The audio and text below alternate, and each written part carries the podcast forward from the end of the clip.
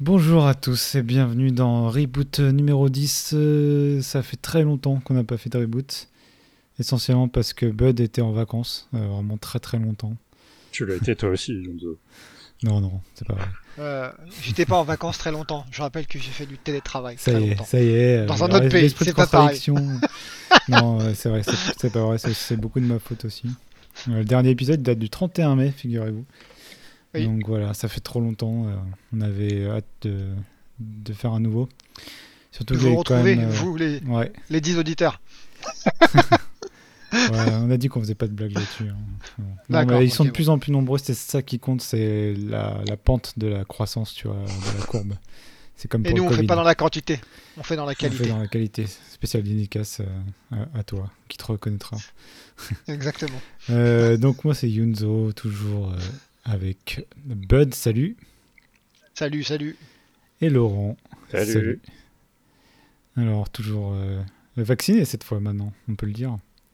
Tout le monde est vacciné. Double vacciné. Ah ouais, très bien. Double parfait. vacciné avec un pass sanitaire. euh. Pass sanitaire. Ouais. On est bien. On Ah bah, on est au chaud avec le nos, pass sanitaire. avec nos anticorps, ouais. Ça défonce. Alors, Tu sais pas si t'as des anticorps, hein. J'ai pas fait de test perso, mais. Ah, ça va, peut-être que ça marche pas hein, sur toi. Ça On m'étonnerait pas, pas, hein, toi t'es un peu réfractaire euh, de base quand même. Ouais, je suis assez d'accord. Je suis un peu le- l'esprit de contradiction de base. C'est fait exprès. Euh, donc voilà, sans plus tarder, alors euh, pour cet épisode, on va revenir sur toutes les annonces qui sont passées cet été. Enfin, toutes les annonces finalement, c'est un grand mot, parce que bon, c'était un E3 et une Gamescom assez tiède, mais donc il y a toutes les annonces de l'E3 et les conférences autour. On va pas faire l'inventaire, parce qu'il y en a toujours il y en a un paquet maintenant. Et de la Gamescom là qui vient de, de passer il y a quelques jours cette fois. Oui, on enregistre dernière. le 1er septembre. Non, juste le 1er septembre, voilà. Et, et donc, on va revenir sur quelques jeux qui nous ont marqué, quelques annonces. euh, et on va essayer de faire quelques jeux indépendants aussi, un petit peu. Enfin, moi, j'en ai en stock, toujours côté gestion et tout. 4X. Euh, ensuite, on va parler, euh, puisqu'on y a joué tous les trois, je pense qu'on va parler assez longuement euh, d'Humankind. C'est un jeu que j'attendais énormément, et euh, toi Bud et toi Laurent. Donc euh, Yep. vous avez joué aussi, et bon, sachant que Laurent, bon, toi Bud, t'es pas forcément un énorme fan des 4X, tu l'attendais pas forcément à fond, je pense, mais Non, je suis un, un fan quand même de Civilisation. Qui est Quand un même. 4X, mais c'est Civilisation, quoi. ouais, ouais, bah de toute façon c'est un concurrent euh, slash euh, héritier euh, direct de Civilisation, ça tout le monde le sait, je pense. Et toi, toi Laurent, t'es aussi quand même un, un bon fan de Civilisation. On se rappellera de nuit euh, Oui, entière mais passée sur des parties. je suis un mauvais joueur de civilisation. Et ouais, et ouais, ça il faut le dire hein, quand même parce que c'est un bon joueur de Into the Breach qu'il a platiné, on le rappelle. Mais il pue à Civilisation et à Humankind, ce qu'on va Je découvrir aujourd'hui. Plus la merde. Tu pues la merde, effectivement. Mais Ah bon, ouais, à ce point-là. ouais, mais il va s'entraîner, c'est pas grave.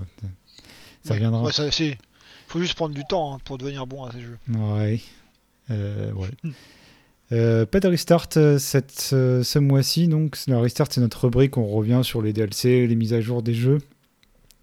Euh, donc là en fait euh, pas grand-chose pour l'instant, mais il y a pas mal de choses qui arrivent pour la fin de l'année, côté Paradox euh, normalement et, et autres hein, bien sûr. Et on, fera, on terminera par un side screen aussi. Euh, donc série, film ou plateforme. de séries et de films d'ailleurs ou autre, hein, bien sûr. Euh, moi, je vais peut-être parler de mes vacances, allez, pour vous faire chier un peu. C'est un peu l'équivalent de montrer les photos aux collègues qui n'ont pas envie de les voir, tu vois. Merci Yonzo. Ouais, vous allez prendre 5 minutes pour m'écouter euh, parler de. Attention, attention, ce soir il y a un match de foot. Ah ouais, mais non, Me mais- tente pas. Ouais. On webcam pour surveiller qui, qui faisait pas autre chose. Allez, donc euh, c'est parti alors. On va commencer euh, donc par les annonces de l'été euh, avec le 3 et la Gamescom. Alors, est-ce que tu veux commencer, toi, Laurent, par exemple Moi, j'ai pas retenu grand chose de, de l'E3 et de la Gamescom. Tout ce que je sais, c'est que. Ah bah merde, il prend mes, il prend mes vannes quoi. Ouais, Oh. non, c'est. On peut faire une parenthèse tout de suite, mais donc quand j'aurais dit de faire, euh, de parler de ça, déjà ils, m'ont- ils ont tous soupiré et ils ont dit, Bon, s'en fout, j'ai rien retenu, vas-y. euh. Donc voilà, c'est des gros, des gros pisse froids en fait hein, dans le podcast, faut le savoir. non, Mais Désolé comme- Laurent, je t'ai coupé. En fait, euh, ce que ce que j'ai surtout retenu, c'est euh, le changement du marché et euh, probablement, enfin hypothétiquement une Netflixisation euh, de, du Ah. jeu vidéo. On y est. Et donc le Xbox Game Pass, où euh, je sais pas la, la, la moitié des jeux qui m'ont marqué, ou peut-être même les trois quarts des jeux qui qui ont suscité mon intérêt euh, pendant ce trimestre euh, de, de conférences sur, en ligne, ouais. Seront Day One, Pass. Day One Ouais, sur le Gi- Day Xbox One Game plus, Pass. Humankind en fait partie d'ailleurs. euh, ouais. Voilà.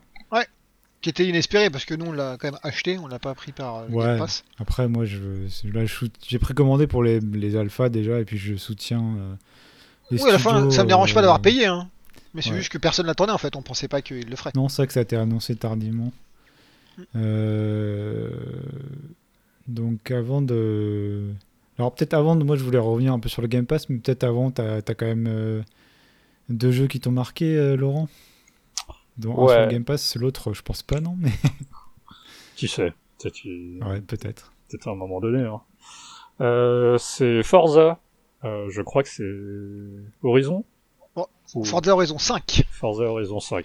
Donc si j'ai bien compris, Forza, il y a une version euh, simulateur, mais mais pas ultra pointue, mais quand même beaucoup trop pointue pour que j'y joue, et une Mm. version euh, Need for Speed, c'est-à-dire en fait, Totalement arcade. Motorsport. Motorsport, ouais, c'est ça. Qui Ouais, est- Motorsport, c'est le, comme tu dis, c'est euh, le, le truc vraiment simu, etc., qui est compte- compi- pardon, concurrent de Gran Turismo.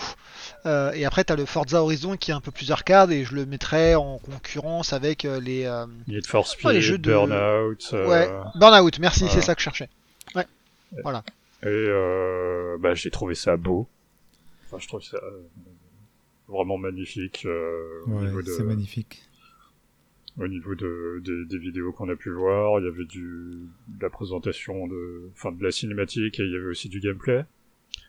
Euh, après, enfin, pourquoi est-ce que je regarde ça alors que la plupart du temps, euh, je regarde pas du tout les, les, Jeux de euh, caisse, les ouais. jeux de caisse? C'est que euh, on a une nouvelle génération de consoles et euh, c'est un bon, euh, c'est un bon benchmark euh, pour pour savoir. euh, ce qu'elles ont, euh, ce qu'elles ont dans le ventre, quoi. Ce qu'elles peuvent envoyer comme graphisme. euh.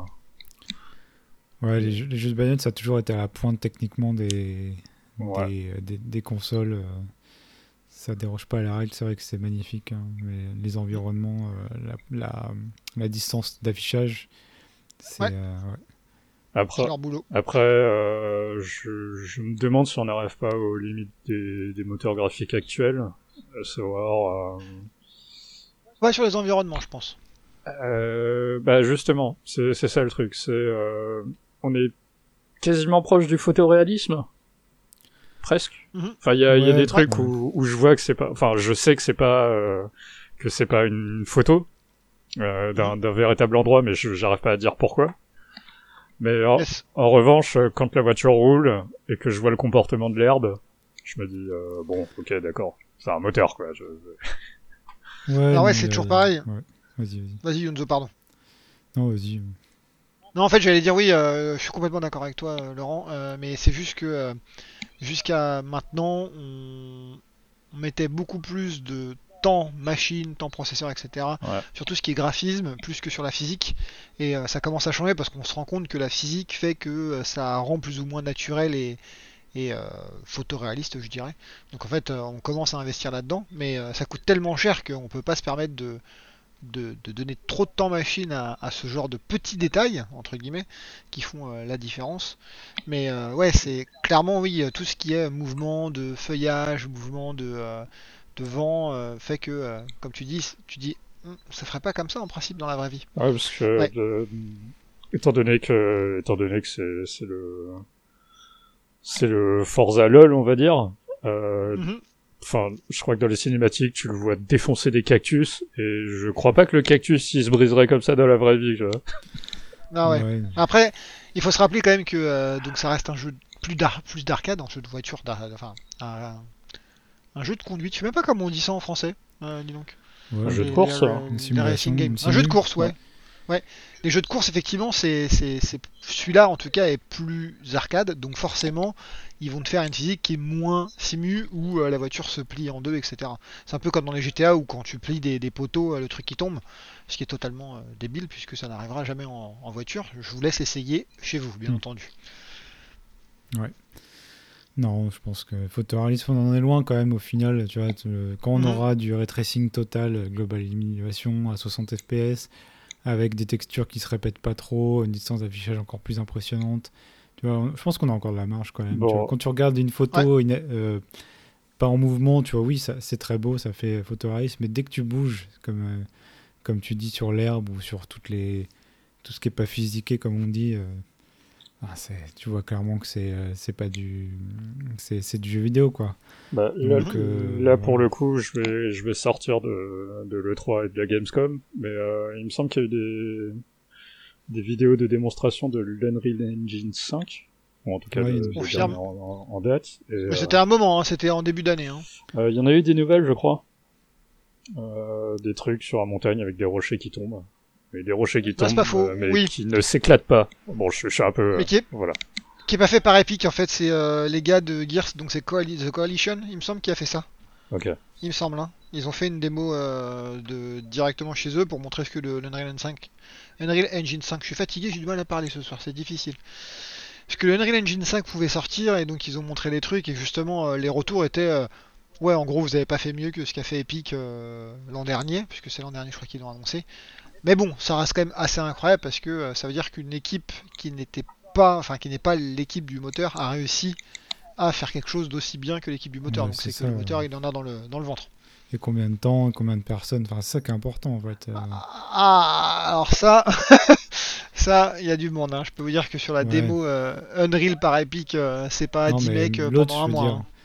L'autre, tu vois, même combien de- même l'autre, mais tu vois, s'ils ont, déjà s'ils font quasiment la même chose avec moins de personnes, euh, moins de connaissances, Mhm. c'est c'est ça qui est important en fait. C'est ça qui nous permettrait d'avoir des jeux qui vont pas, qui vont se développer dans le même temps qu'avant, mais euh, mais Ouais. euh, bien plus, enfin une production value, on va dire. Enfin, t'as l'impression que c'est une production de value plus élevée qu'avant, quoi, des meilleurs carrément. graphismes et tout. Donc euh, non, mais ça c'est nouveau moteur, c'est toujours synonyme de de jeux plus fidèles graphiquement, hein, c'est clair. Bref, donc Mhm. euh, maintenant qu'on a fait Forza Horizon 5, la pointe de la technologie, on va passer euh, à ton deuxième jeu, euh, Laurent. Tu, tu voulais pas, tu, tu voulais pas le foutre dans, dans les, dans les indés? On peut faire, euh, si on peut faire une petite rubrique indé. Ouais, ça Ah. va. Donc, Euh, du coup, moi, je vais continuer alors euh, sur les gros jeux.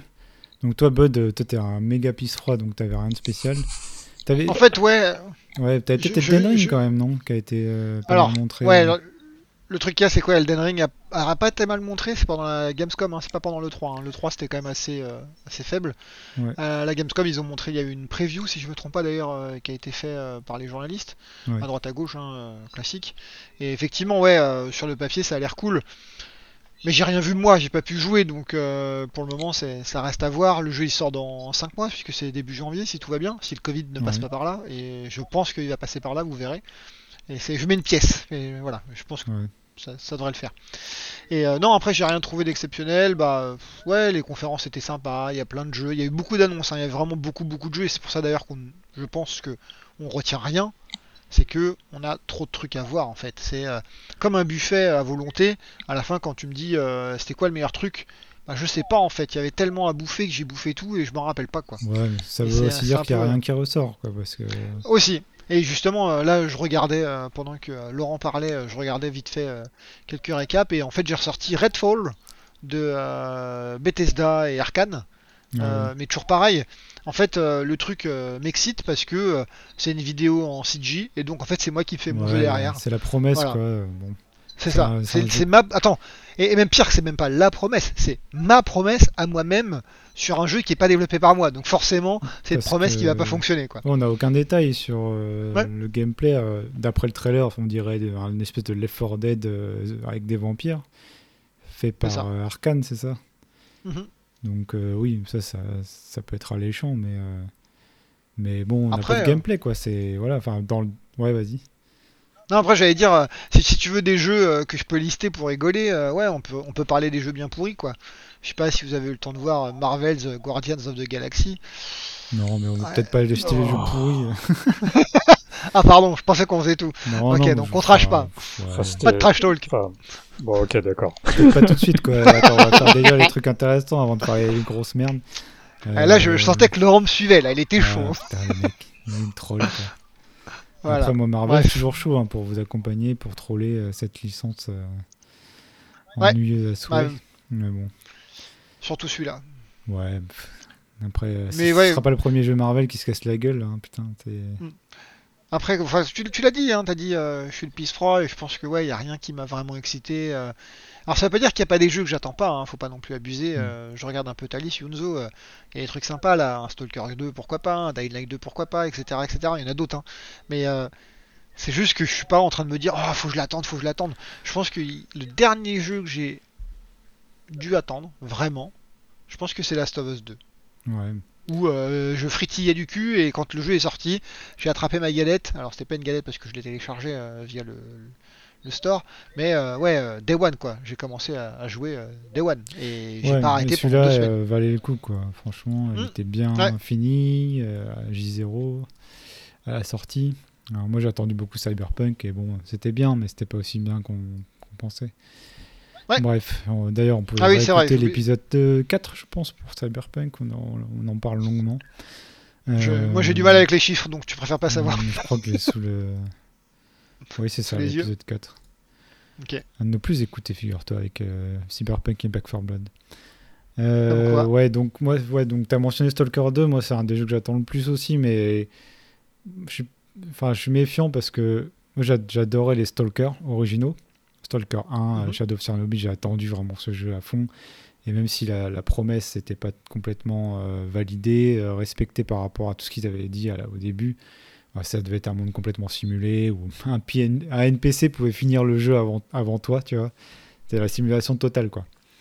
Mhm. Et euh, finalement, c'était, mais c'était quand même, il y avait un peu un sandbox et il y avait une atmosphère vraiment particulière dans celui-là et dans les espèces de pas de DLC, mais enfin les des suites euh, standalone, pas vraiment des suites quoi, des 1.5 qui sont sortis après. Moi, j'ai adoré.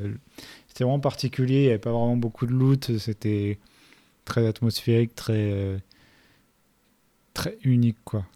Après, il y a eu les métros qui ont un peu repris le flambeau et c'est un peu du Call of Duty euh, à la sauce enfin Stalker à la sauce Call of Duty, donc c'est pas mal.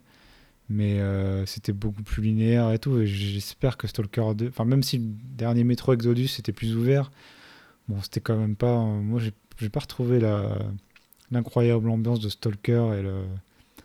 On a touché du doigt vraiment sur certaines cartes, mais euh, c'était pas vraiment ça quand même. Et, et Stalker Mais 2, est-ce que- euh, je sais pas trop. Je pense que ça va être quand même plus comme Metro Exodus, donc euh, un peu une grosse prod, euh, un peu sur rail aussi, même si c'est un monde ouvert, mais plus, euh, sans, plus un peu part d'attraction que Star Wars. Plus World of Warcraft que Star Wars Galaxies, là, pour les connaisseurs de, de MMO. Mais voilà. Non, euh, j'allais dire ouais, est-ce que en fait Stalker 1 n'est pas ta Madeleine de Proust, le classique du euh, ah rappelle-toi c'était tellement bien et en fait quand tu rejoues et que tu remets les mains dedans tu dis ah, en fait c'était pas il y a enfin il y a plein de problèmes et euh, puisque forcément ton ta grille de lecture évolue je dirais euh, sur euh, sur les jeux et potentiellement le truc que tu trouvais génial il y a 10 ans euh, Ouais. est, est pas top. Je me rappelle d'un collègue qui me parlait de Driver 1 euh, Hmm. et quand il est ressorti sur je sais plus peut-être PS3 je crois à l'époque euh, et en fait, il, oh là, trop bien, il a acheté tout de suite et puis euh, il a commencé, il a fait la première mission, vous savez, qui est dans le parking. Et il est resté bloqué euh, dans le parking. Il a dit mais c'est trop dur en fait. Ouais, c'est infaisable. Ça, c'est vraiment de connu, hein, le, le tutoriel de driver Ouais. où il faut faire à la fin, tu termines par une espèce de, de demi-tour en frein à main et tout pour te garer à l'envers. Ah, C'est Ouais. hyper chaud, quoi. Moi, j'ai vraiment lutté pour le faire, mais bon, j'avais payé mon jeu, donc j'allais pas acheter l'affaire, quoi. non, mais Voilà. je suis d'accord avec toi, tu vois, Stalker 1. euh, je suis sûr, je sais que si j'y rejoue maintenant, euh, bon, ça va être euh, mouif, quoi, bof. Euh, même peut-être moderniser avec des modes et tout, je sais pas, je touche pas trop à ça en général, mais, Mhm. mais j'aime bien garder en fait les premières runs des jeux, les, les bons souvenirs en fait. C'est souvent, Ouais. c'est voilà, c'est comme retourner avec, c'est comme sortir avec quelqu'un, et retourner avec plus tard, t'es toujours déçu quoi. Non, mais. Cet exemple, Enfin, j'imagine, je crois que j'ai jamais fait en fait. Mais, euh, je, Mais, euh, je- je voilà. sais pas. mais non, ce que j'aimerais, c'est. je- Ce que je, je me rappelle vraiment bien, c'est quand j'ai joué à Metro, Metro 2033, c'est que c'était pas ce que j'attendais d'un Stalker euh, modernisé. Ah. C'était différent. Et même Exodus, c'est pas euh, la même chose. Quoi. Tu vois, c'est trop narratif.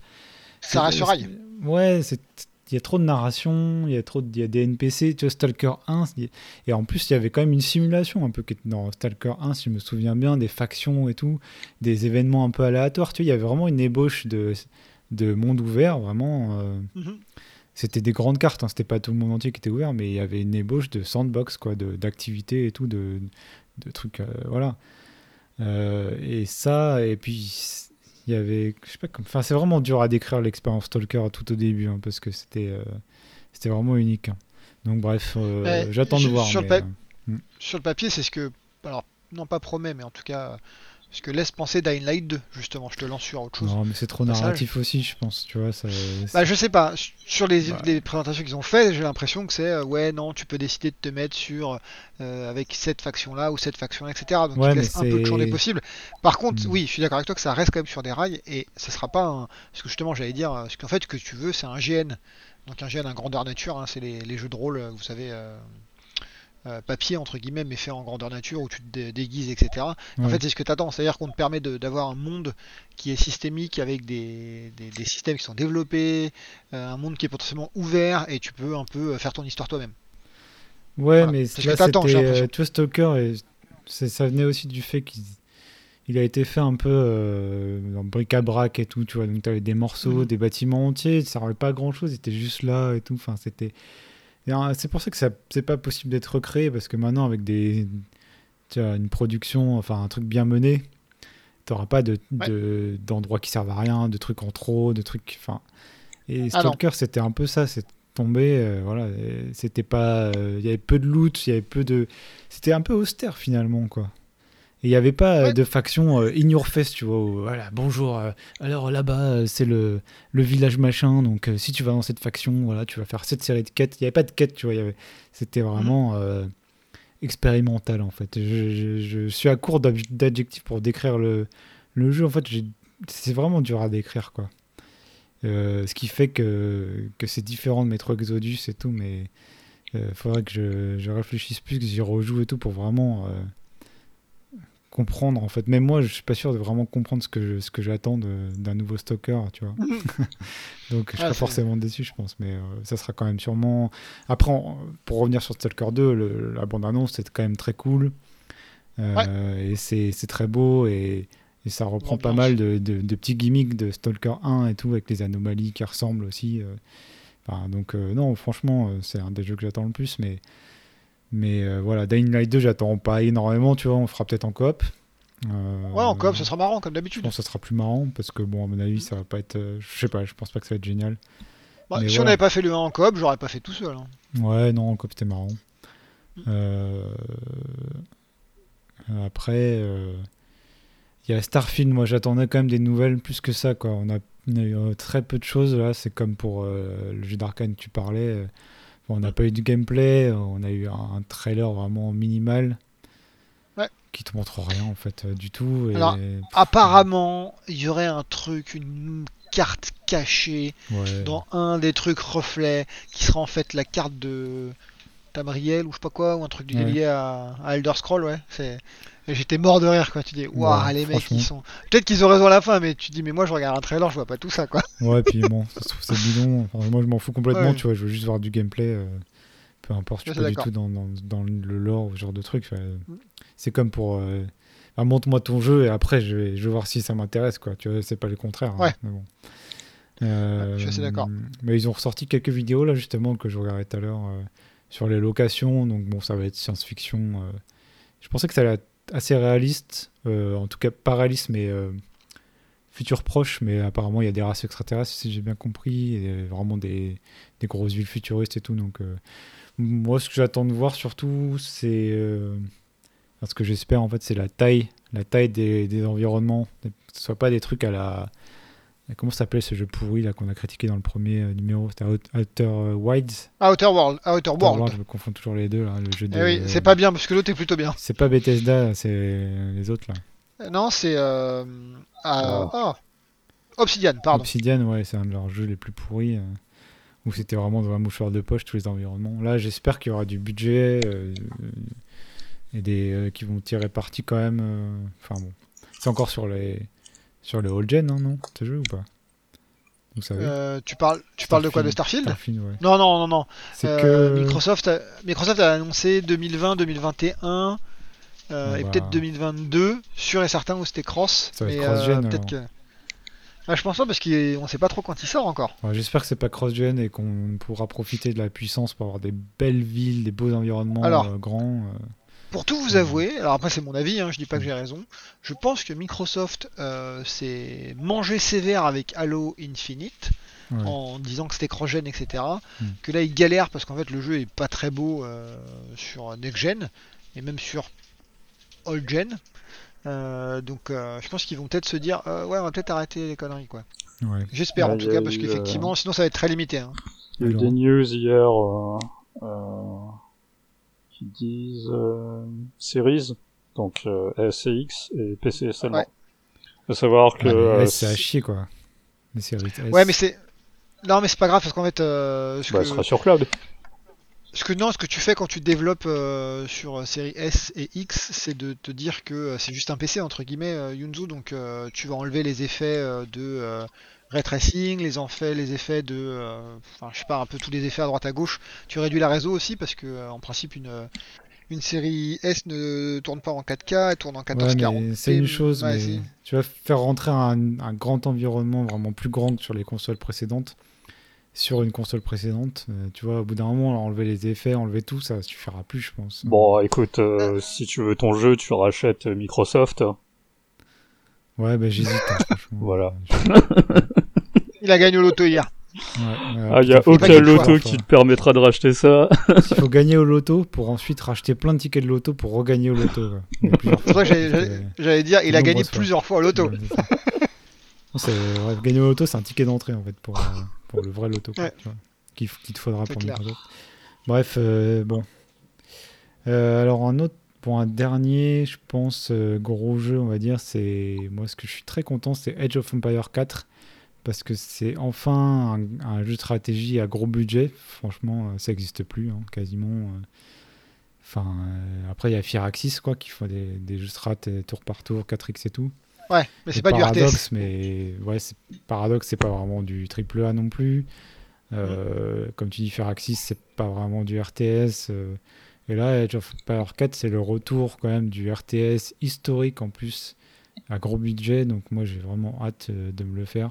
Il sera sur le Game Pass, Mm. bien sûr. Mais Ouais. euh, je suis bien content.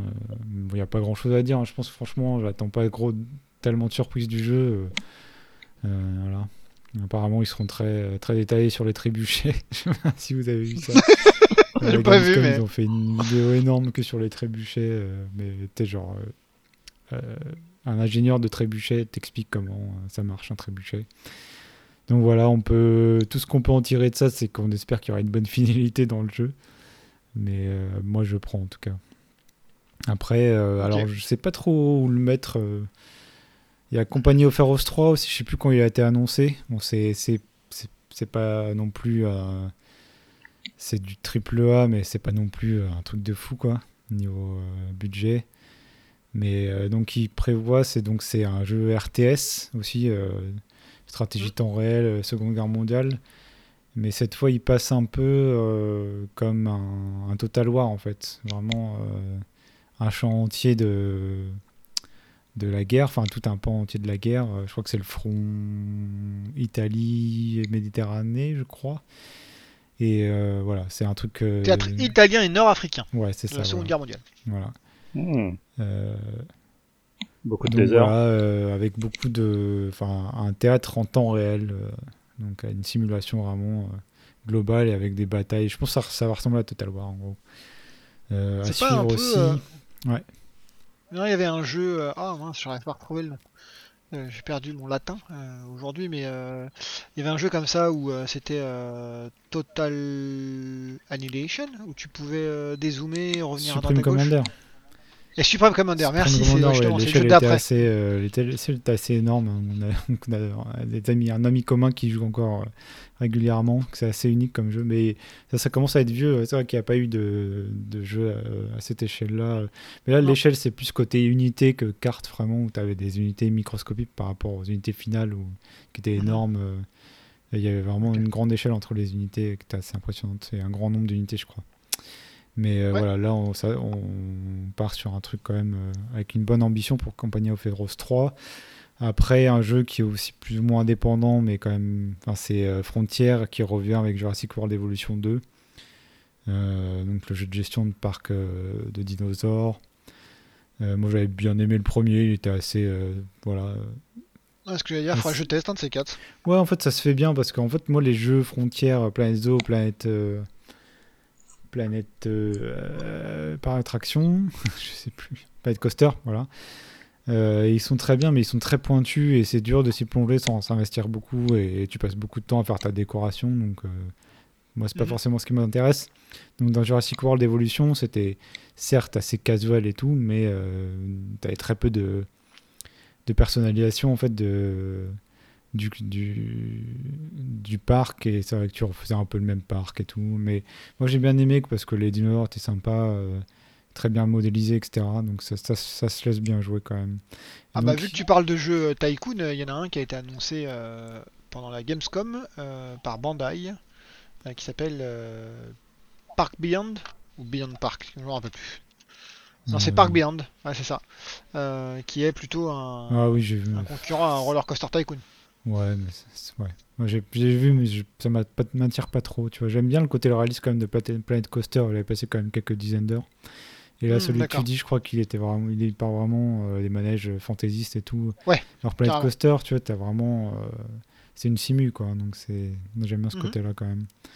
Ok. Donc bref, euh, donc Jurassic World Evolution 2, plus de customisation, des, des animaux préhistoriques euh, euh, qui vont dans l'eau et qui vont dans les airs en plus par rapport à avant où il y avait que les, les terrestres. Et voilà, plus de, plus de simulation du comportement, euh, des combats, euh, des choses comme ça, plus de comportement social. Donc que du bon. Euh, donc je testerai ça sûrement. Euh, Euh, voilà, je pense qu'on a fait le tour des trucs à gros et moyen budget. Non. Euh, non, j'ai pas fini. ouais.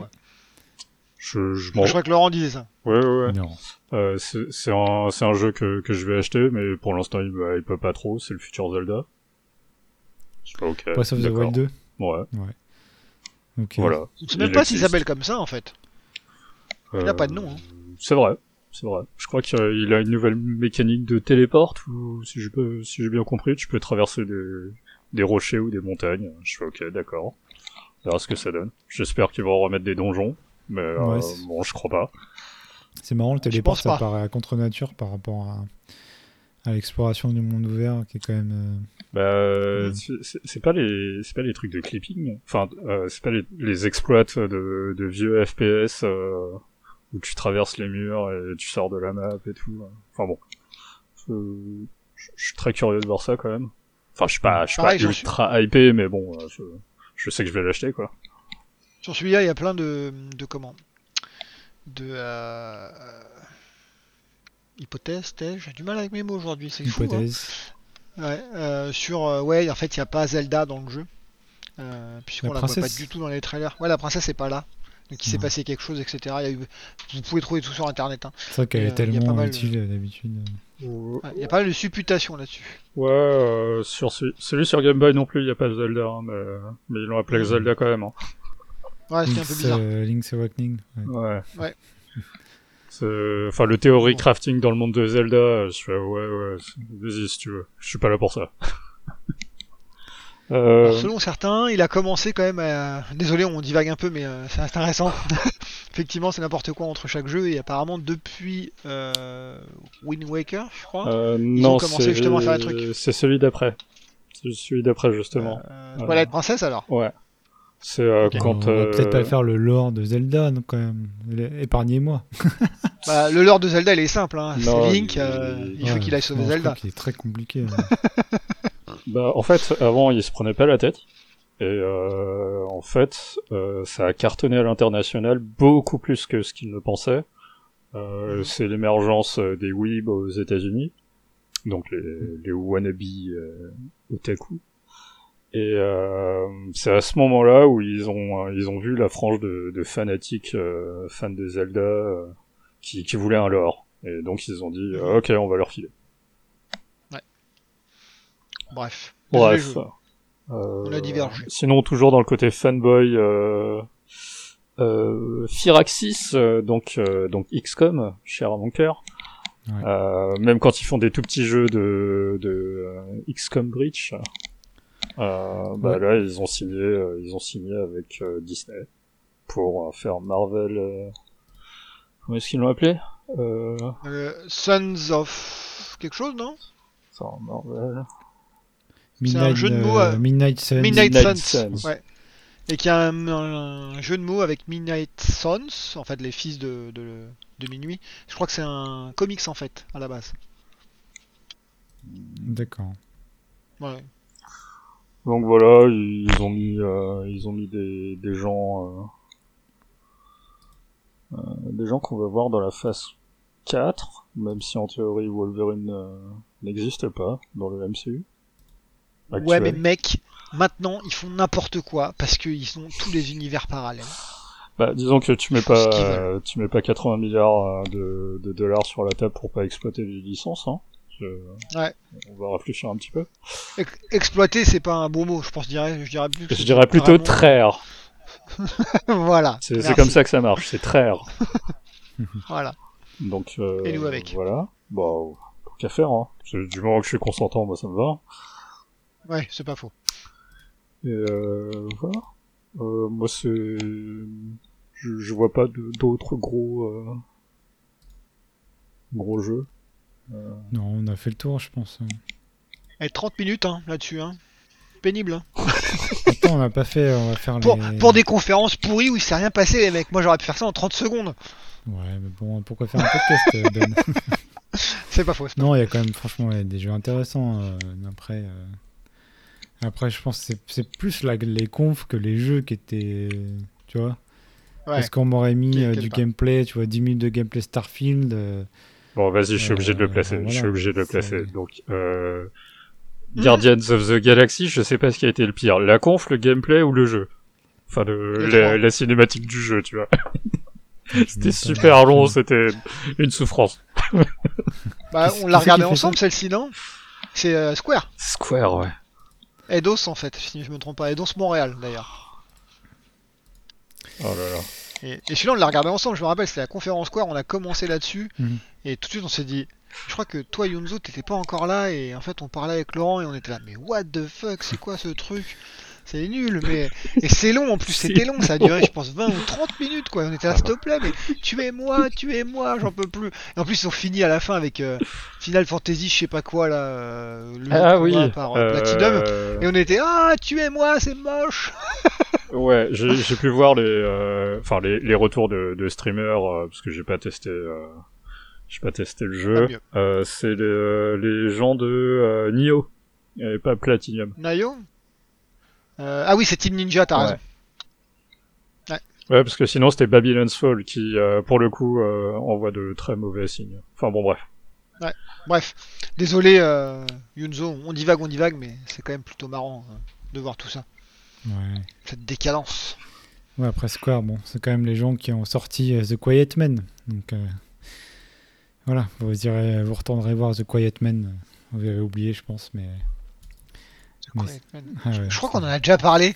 Je crois qu'on en a déjà parlé. Ouais, désolé, on va divaguer un peu Ouais, trop et là, on va partir sur des trucs. euh, ouais. donc, euh, Ah oui, mais oui, mais bien sûr, non, ce jeu, pas- mais oui, mais oui. Sorti de nulle Bah, part, est parti, on Ouais. sait pas où non plus. Et parti nulle part aussi. Ah, putain, c'était vraiment incroyable ces trucs. Bref. Ouais.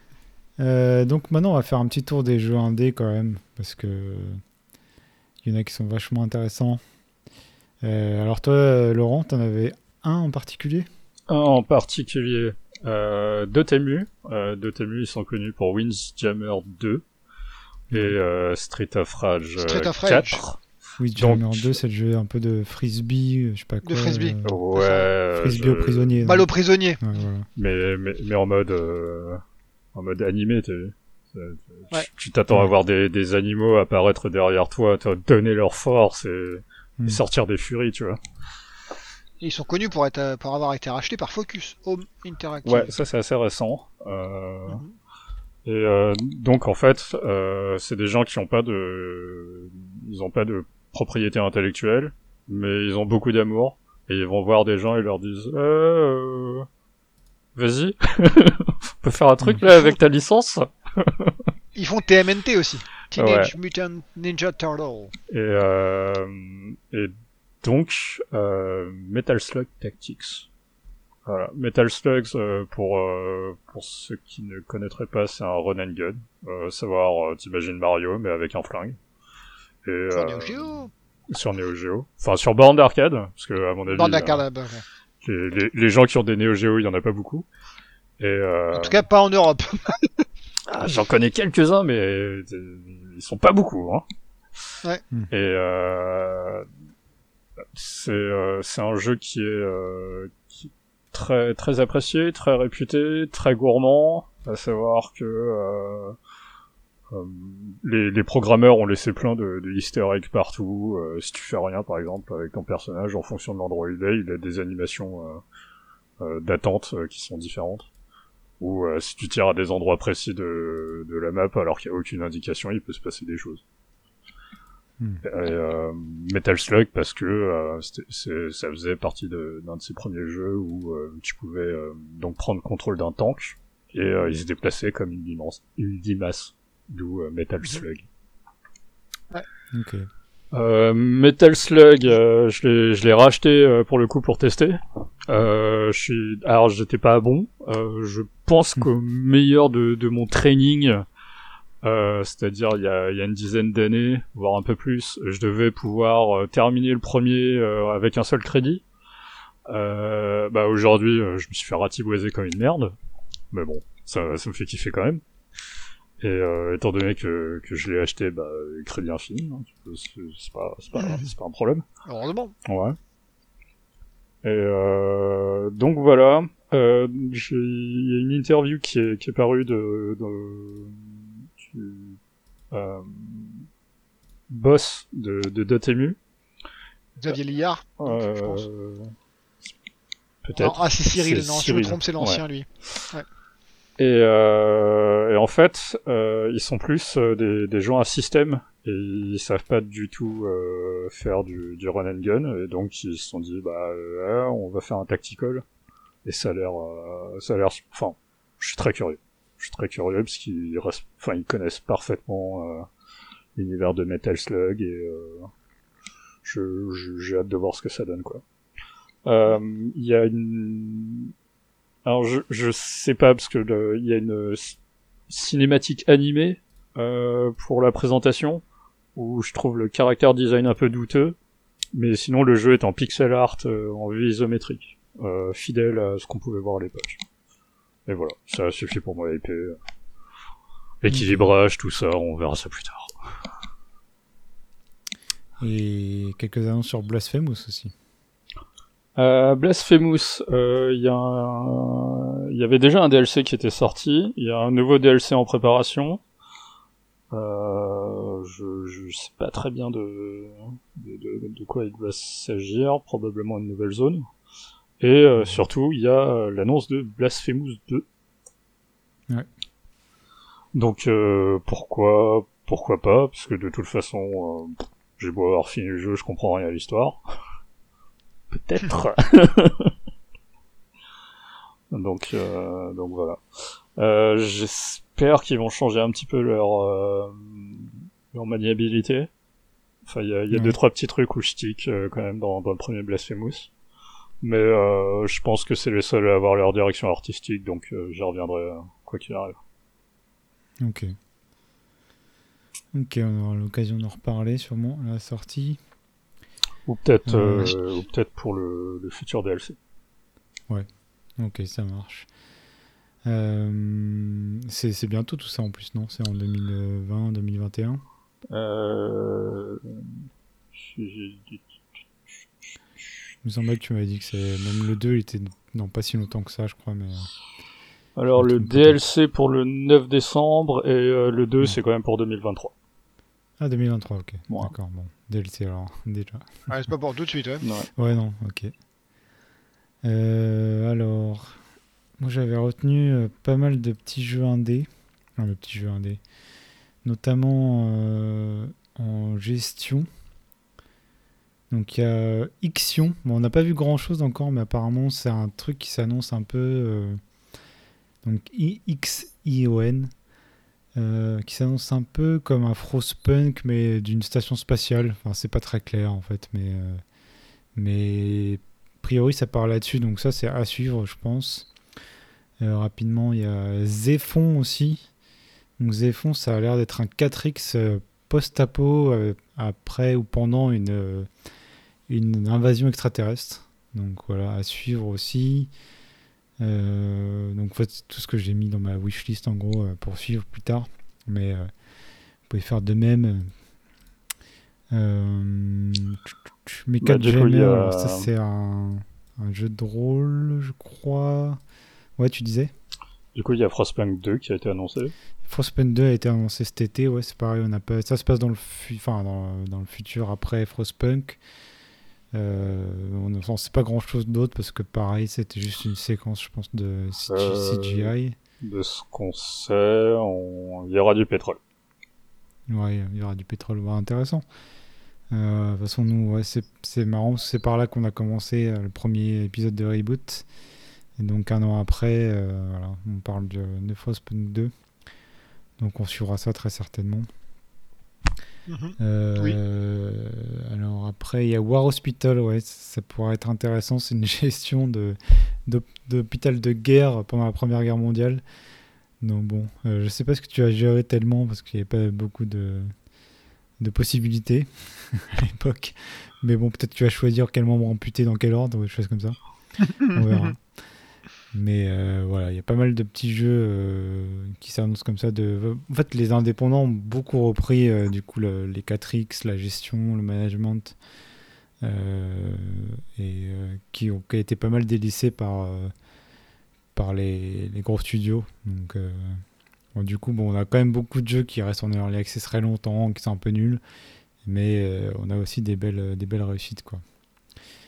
Donc à suivre euh, sur ces jeux-là. Euh, Songs of Conquest aussi, euh, c'est un Heroes of Fight Magic Light, je crois. À, suivre. Et il y a un truc, il y a Somerville aussi que j'attends pas mal. C'est co-créateur de, de studio Playdead qui est parti faire un, un jeu à la Inside, à la Limbo. Enfin, en tout cas, graphiquement. Euh, et donc c'est donc c'est des jeux narratifs en fait un petit peu plateforme euh, Plutôt puzzle. des, des petites puzzles ouais puzzle plateforme. Euh, très sombre en général. Limbo était carrément noir et blanc d'ailleurs. Et c'est Ouais. t'avais même un passage où tu devrais traîner un cadavre je me rappelle de d'un de tes petits copains pour passer dans l'eau et faire un pont. Et euh, Inside était dans la même veine. Ils ont rajouté des couleurs. Mais euh, c'est des jeux assez courts, euh, vraiment très avec, euh, avec un, une narration subtile mais très présente, en fait très importante dans le jeu. Et la fin, les fins sont toujours très cool. Euh, donc Somerville, si c'est dans la même veine, donc là c'est ça se passe a priori pendant une invasion extraterrestre. Donc déjà moi je suis assez friand enfin, de, jeux ou même de tout, de films ou de séries qui se passe pendant les, les invasions. J'ai- J'aime bien ça. Il y, a, il y a beaucoup de post-apo en fait. Beaucoup de choses qui se passent, euh, de jeux euh, qui se passent après les événements, euh, comme Walking Dead par exemple, qui se passe après l'invasion zombie où tu suis. Et moi ce que j'aime bien c'est le côté catastrophe aussi, euh, le côté survie, comme la guerre des mondes par exemple. ça, on pas Fear the souvent. Walking Dead. Ouais, le début, moi j'aime j'aime beaucoup le début de Fear the Walking Dead. Euh, pour ça, parce que tu, tu vis en fait quand le- les zombies commencent à apparaître. Et c'est assez intéressant. Donc c'est pas une grande série et tout, mais c'est vrai que le début j'avais bien aimé. Puis après, bon, ça dérive euh, comme Walking Dead. Et là, ça a l'air d'être donc Somerville pendant l'invasion extraterrestre. Donc euh, j'ai hâte de voir si ça sera du même niveau qu'Inside et, et Limbo. Voilà, bon après, tous ces jeux-là que j'ai cités, on n'a pas énormément de gameplay non plus, on a des intentions, des promesses, donc on va pas passer trois ans dessus non plus, mais c'était pour donner un peu des noms, des noms qui seront à suivre, je pense, euh, cette année, l'année prochaine. Alors moi, je vais placer euh, deux petits jeux en indé. Euh, Replaced. Qui... Euh, ça me dit quelque chose, ça. Un bon choix. Qui...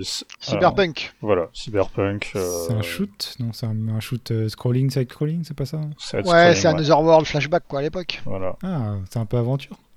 euh, Ouais. j'imagine. Enfin, sur ce qu'il montrait, on aura dit. Je trouve, peut euh, enfin, je trouve ça surtout euh, super beau. Enfin, Ouais, j'aime beaucoup le... je- l'avais- noté, mais je pensais que c'était plus un shoot. euh, J'avais vu ça de loin, tu vois, donc euh, je me suis dit bof. Euh, c'est du pixel art alors, du coup. Voilà. Mhm. Signalis, Ah, je l'avais Euh, noté aussi, ouais. qu'est-ce qu'ils disent Classical Survival Horror.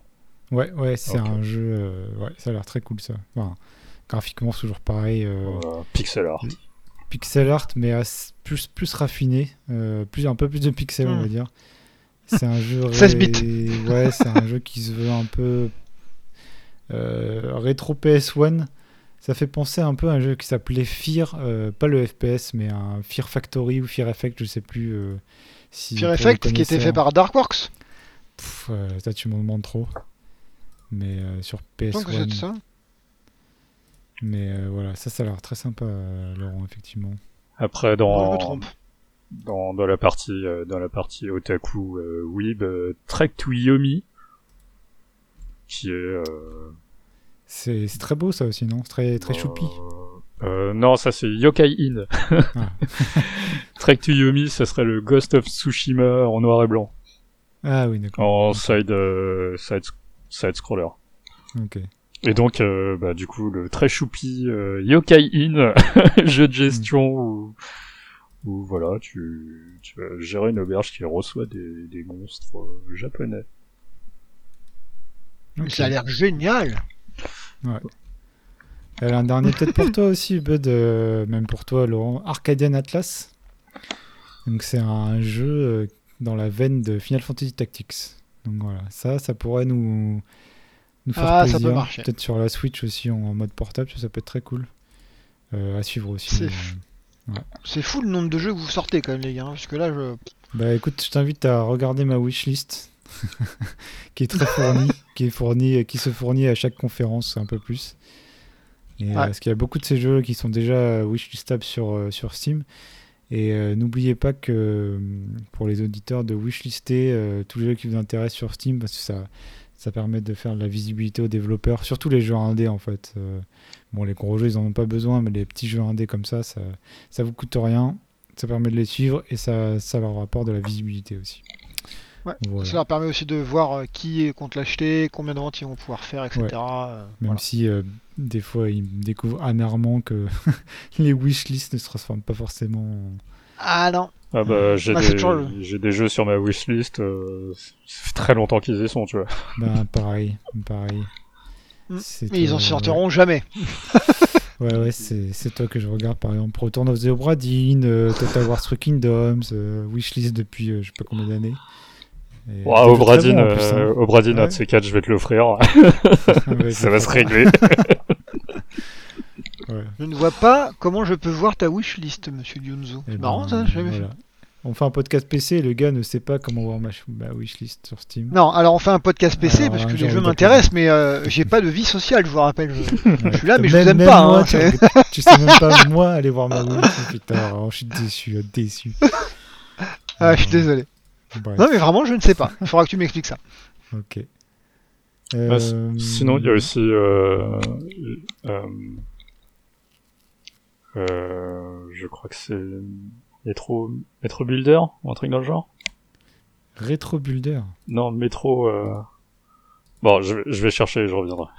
Euh, comme Mini Metro là Métro Voilà. Mini, ouais, ça, Mini Metro, Mini Metro, ouais. Ouais, ça mais, c'est sorti mais t'as t'as la variante euh, autoroute. Motorway, mais ça c'est sorti Voilà. aussi, ouais. Sorti. Ouais, sorti aussi, ouais. C'est sorti, hein, je crois. Euh, voilà. Bon, je pense que finalement, tu vois, t'es pas un pisse froid, Laurent, contrairement à Bud. T'as réussi à trouver euh, quelques jeux qui t'intéressent. Donc voilà. Eh oui. Bah pour les pour les pour les indés avec euh, des des gens qui qui osent euh, une direction artistique, ouais, ça va. Après faut Ouais, direction artistique et du gameplay aussi. hein. Faut voir ce qu'ils ont dans le ventre hein, parce que bon. C'est vrai que l'innovation, elle est quand même euh, maintenant. euh, voilà. La prise de risque, on- Ah. plutôt la prise de risque est vraiment limitée quand même souvent euh, Mm. dans tout ce qui est gros budget. hein, ça, c'est c'est évident. Bah faut faire de l'argent ma bonne dame. hein. Oui, bah oui, même Elden Ring, tu vois, c'est bon, c'est Dark Souls en monde ouvert, quoi. À mon avis, il n'y aura pas une grosse prise de risque. Ah bah il y a un cheval. Ouais, voilà. Donc, euh, non, ça sera sûrement très bien. hein, mais c'est encore un jeu que je vais prendre, adorer pendant 5 heures et jamais rejouer. J'ai trouvé comment voir ta list, wish, ta Ah, wishlist. Tu- voilà, tu, c'est tu bien. devrais, tu devrais faire le ménage. Ouais, tu mérites de rester euh, pour parler d'Humankind, ce qu'on va enchaîner maintenant avec Vous êtes trop bon, c'est. Humankind, c'est juste après ceci.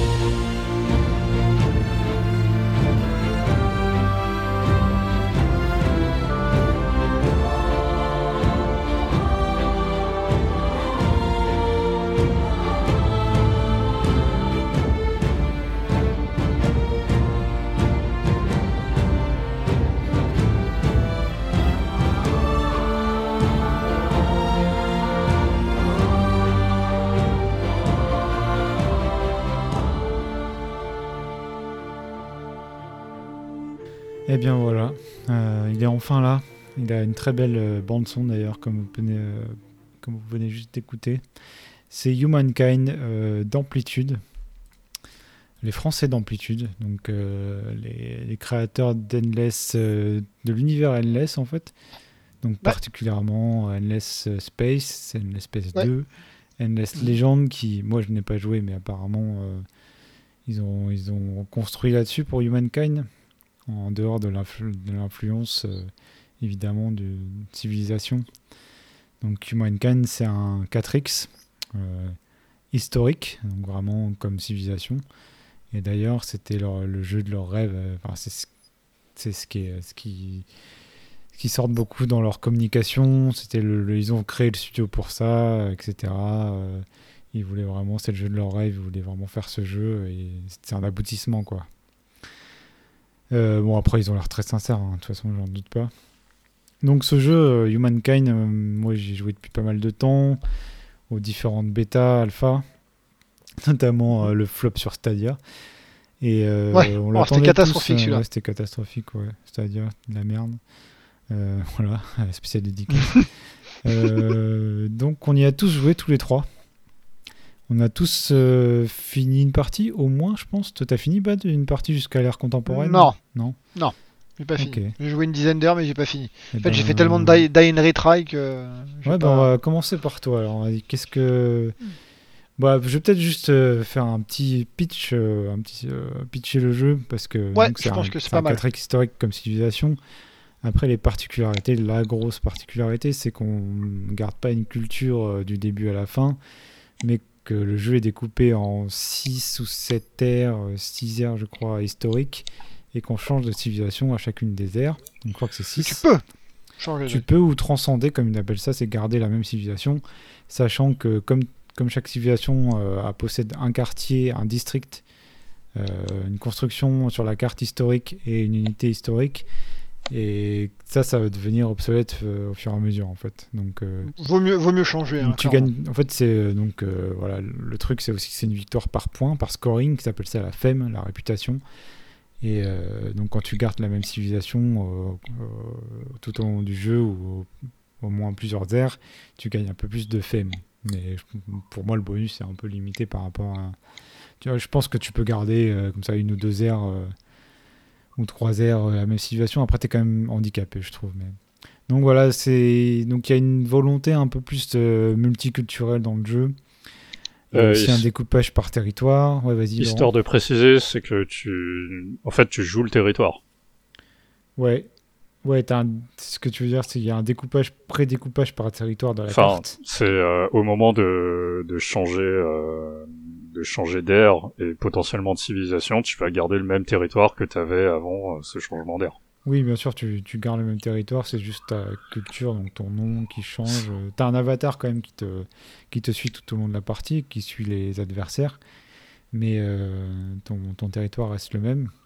Après, ce qui va changer, en fait, c'est ton tes bonus. Donc, tu as, une affinité, tu as un espèce de, de bonus euh, actif, donc comme, une, comme une, euh, une skill active, en fait, que tu actives quand tu veux par affinité. Donc, tu as plusieurs affinités selon les civilisations. Tu as builder, donc constructeur, marchand, euh, scientifique, expansionniste, euh, influenceur, on va dire. Euh, donc, c'est des gens en fait qui ont une culture très forte, on va dire. Donc, tu as une, un bonus actif et un bonus passif sur chaque civilisation, plus un quartier euh, dédié, donc qui reflète euh, l'histoire de la civilisation, et une unité aussi dédiée qui reflète l'histoire de la civilisation. Et euh, voilà, donc c'est ça les grosses différences par rapport à la civilisation, c'est ce, changement de culture, ce découpage par territoire qui est prédécoupé. Aussi ces villes qui s'étalent beaucoup avec les districts, mais encore plus développées que Civilisation 6, on va dire où vraiment euh, chaque. Euh, enfin, tu t'étales énormément, ça fait des villes très grandes et très, très belles. Ah bah, il y, a des parties où j'ai occupé le continent, quoi. Ouais, c'est. Tu peux vraiment, euh, si tu veux, t'amuser à construire toutes les cases avec de, la ville, quoi. C'est assez cool. voilà. Donc, pour, dans les grandes lignes, donc, y a, donc, quand on regarde le jeu comme ça, ça ressemble à la civilisation. Après, quand on y joue, il y a quand même de sacrées, de bonnes différences. Il y a même, moi, ce que je pourrais dire, c'est. Euh, il y a aussi le terrain, on a déjà parlé, mais le terrain est très très beau et très très. Euh, il y a du relief en fait, au lieu d'avoir une case montagne, tu as vraiment différents niveaux sur la carte. Et la génération du, territoire est vraiment très. Euh, s'enchaîne très bien. En fait, les rivières, les prairies, les montagnes, tout, c'est très agréable à explorer, je trouve, très, très bien foutu. Il y, a, pas mal de biomes différents, 7 ou 8 biomes différents entre la prairie, la montagne, le désert, etc. Et c'est très, euh, très, très agréable à explorer, donc comme je disais, et, avec les reliefs, ça offre aussi des possibilités tactiques supplémentaires. Euh, donc voilà. Donc c'est, pour moi, je pense qu'on peut parler vraiment de, même si c'est pas aussi riche que Civilisation, etc. On en reviendra mais il y a quand même un côté en modernisation de, civilisation qui est là, avec euh, aussi par exemple toutes les unités qui peuvent euh, euh, s'accaparer des, des, territoires. T'as pas besoin de faire des, des, colons, des choses comme ça. Les colons existent, mais en fait c'est pour créer des villes plus facilement, plus, avec plus d'infrastructures directement. Ils sont pas indispensables pour récupérer du territoire. Quoi. Donc ça c'est, c'est vraiment intéressant. Et voilà, donc je vais te laisser parler maintenant, Bud. Toi, qu'est-ce que t'en as pensé alors? En fait, t'as tout dit déjà, non? Non, bah là, j'essaie de décrire le jeu, mais après, j'aimerais. Enfin, toi, peut-être ton, ton, ce que t'attendais du jeu, ton ressenti, tu vois. Plus, euh, plus ah subjectif. Quoi. Mais euh, ouais, beaucoup plus subjectif, hein, comme d'habitude, hein, des, avis tranchés. Euh, en tant que pisse froid. en, tant, en tant que pisse froid. Euh, non, non, euh, le jeu est, plutôt, bah, tu l'as mentionné, beau, bien packagé, les graphismes sont sympas, il y a des bonnes idées sur l'extension des villes d'un point de vue visuel, je parle en tout cas. Mhm. tout est plutôt clair, effectivement, il y a du relief sur les cartes. Tout ça, c'est plutôt bien. Quand on arrive, on voit le, une, une, direction artistique qui est chaleureuse. Enfin, c'est plutôt, vraiment, c'est plutôt cool. On se sent bien. Il n'y a pas de, il a pas de question à se poser là-dessus. C'est pas genre, oh mon dieu, euh, c'est austère, euh, c'est quoi ce truc-là? Un peu les jeux euh, paradoxes, alors pas les derniers, mais ceux d'avant, donc Crusader Mm. Kings 2, etc. Ou même Victoria 2, si je me trompe pas, Europa, Europa Universalis. Quand t'arrivais devant le truc, tu disais Waouh, c'est quoi ce jeu? Voilà, C'est tu, moche. tu peux zoomer et observer Voilà. un peu les petits. euh, Il y a beaucoup Les de petits détails. détails. Ouais. Voilà, exactement. Et les trucs qui se passent et tout, donc c'est plutôt cool. Il y a de la vie dans les maps. Mm.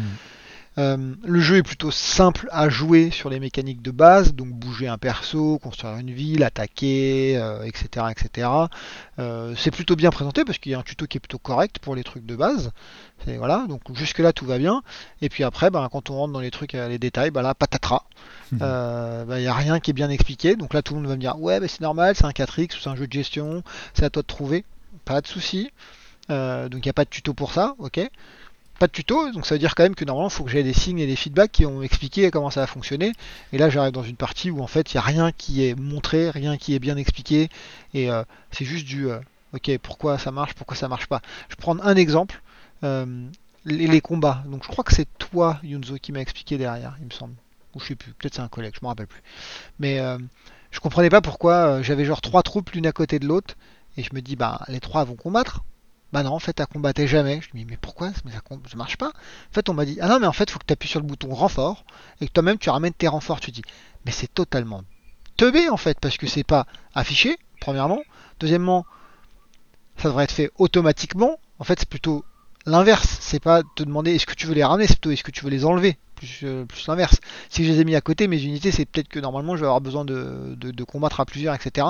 Et, tout ça, c'est frustrant en fait. Et c'est ça que tout à l'heure je parlais de Die and Retry, c'est que euh, en fait euh, j'arrivais devant un combat, je sauvegardais, je disais alors attends, là je comprends pas comment ça marche, je faisais le truc, ah d'accord, en fait ça, marche comme ça, ok, pas de problème. Voilà, donc c'est le genre de trucs qui sont complètement c'est pas, ça tue pas l'expérience de jeu, faut pas non plus abuser, hein, le jeu reste fun, mais malgré tous les défauts que je suis en train de discuter, je conseille de jouer au jeu parce que c'est quand même un bon jeu.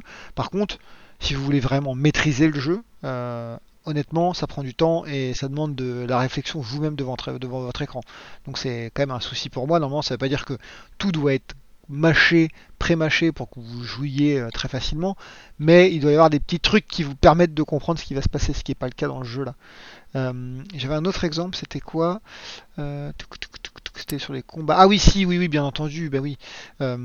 Cette barre pourrie de, de combat où on te dit tu vas prendre entre 5 et 25 dégâts, ou tu vas mettre entre 5 et 25 dégâts. Tu dis ok, donc en fait, le mine 5 c'est euh, genre l'échec critique entre guillemets, et le 25 c'est le successful, quoi, c'est le, le, le, le- le critical hit. Hmm. Non, non, non, non, non. En fait, ça peut aller au-dessus de ça. Et là, vous dites, mais pourquoi? Je comprends pas. Et en fait, ne me mets pas de d'estimation alors, c'est pas possible. Alors ça, c'est le premier truc, c'est quand c'est toi qui joues. Mais alors après, il y a encore pire. L'IA. Mhm. Il y a marqué que genre à 80% tu vas gagner le combat. Donc tu dis bah je vais pas me prendre la tête à faire le combat. Donc tu claques, tu claques ton truc inst- instant resolution et tu perds. Et là tu dis comment j'ai pu passer de 80% de chance je vais gagner à je perds. Est-ce que euh, ouais, est-ce que c'est pas lié au brouillard euh, de guerre ça? Parce que j'ai eu ce cas assez souvent étant donné que je, je, je, je fais tous mes combats en, en automatique. euh. Je comprends Alors, rien à leur une- système de combat donc. Bah, tu vois, c'est intéressant ce que tu dis. T'as as, peut-être raison. Je, je, je dirais pas que t'as raison ou t'as tort, mais t'as peut-être raison. Mais en fait, marque-le-moi, tu vois. Marque-le-moi, c'est une estimation où on prend pas en compte des trucs qu'on sait pas. Ok, donc je me dis, bon, bah peut-être qu'il vaut mieux que je fasse mes combats tout seul tout le temps. Donc à la fin, bah en fait, oui, euh, euh, la résolution instantanée, faut surtout pas la faire. En fait, tu fais tous tes combats à la main. Ce qui ralentit sévèrement le jeu quand t'es en train de rouler sur quelqu'un. Clairement. Voilà. Et Ouais. après, ouais, il y a l'IA. L'IA est un peu teubée euh, de manière générale. Euh, Tu peux t'amuser avec elle, aussi bien d'un point de vue euh, guerre que politique que diplomatie, où euh, tu peux t'amuser à faire des tours et puis l'IA te suit bêtement. Donc bon, ça c'est classique dans ce genre de jeu. hein. L'IA est jamais très très bonne. C'est pas facile à faire avec tous les mécaniques, à- enfin tous les systèmes à prendre en compte. Donc on peut pas leur jeter la pierre. je, pense qu'il n'y a pas grand chose. Attention, Laurent va tester en direct si un truc fonctionne, je crois. Ouais, J'ai vu lancer Humankind. exactement.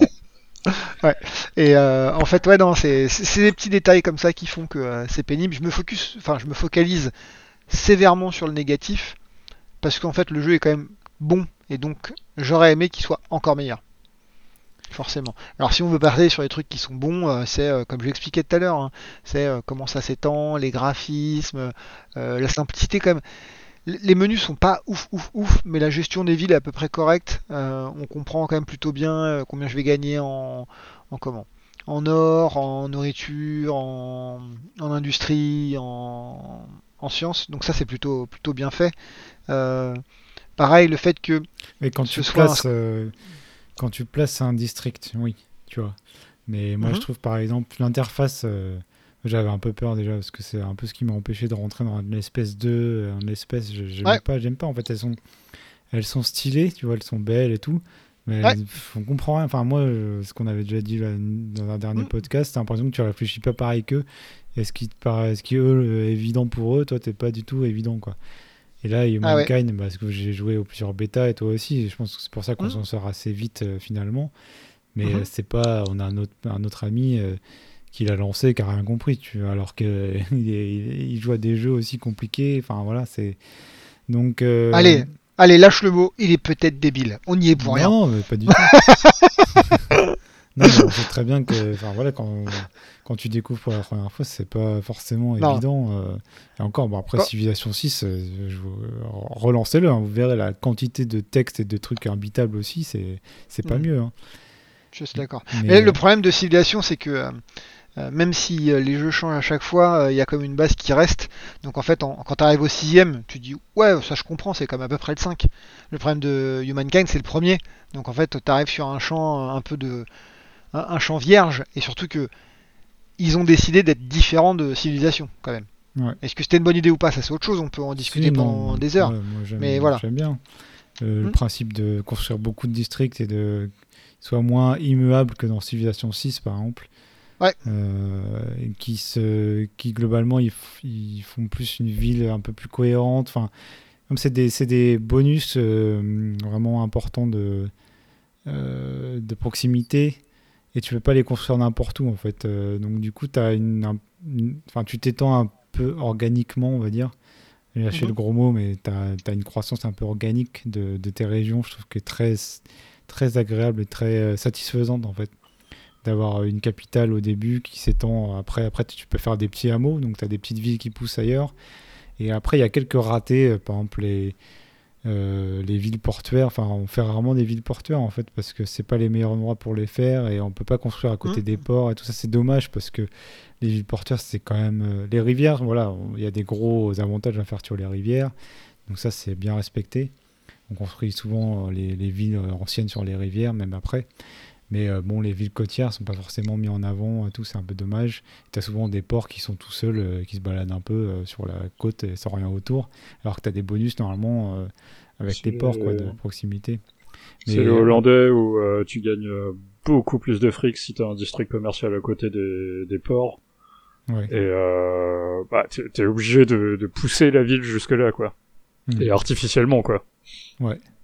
Et donc c'est euh, c'est que oui, euh, même l'interface, que tu, même les choses que tu crois, moi je la trouve correcte, hein, mais mais euh, tout ce que tu vois qui est bien fait quand tu prends un, un, un avant-poste ou un district qui te donne le meilleur endroit pour le mettre et tout, euh, et ben finalement quand tu commences à connaître plus le jeu après quelques runs, tu te rends compte que c'est pas forcément les meilleurs endroits parce que ils sont c'est du court terme. C'est comme pour les combats où tu disais voilà, il- le jeu peut pas prévoir en fait. Euh, il va te donner 80%, mais si tu as un stack à côté qui va rejoindre la bataille, il l'a pas vraiment prévu.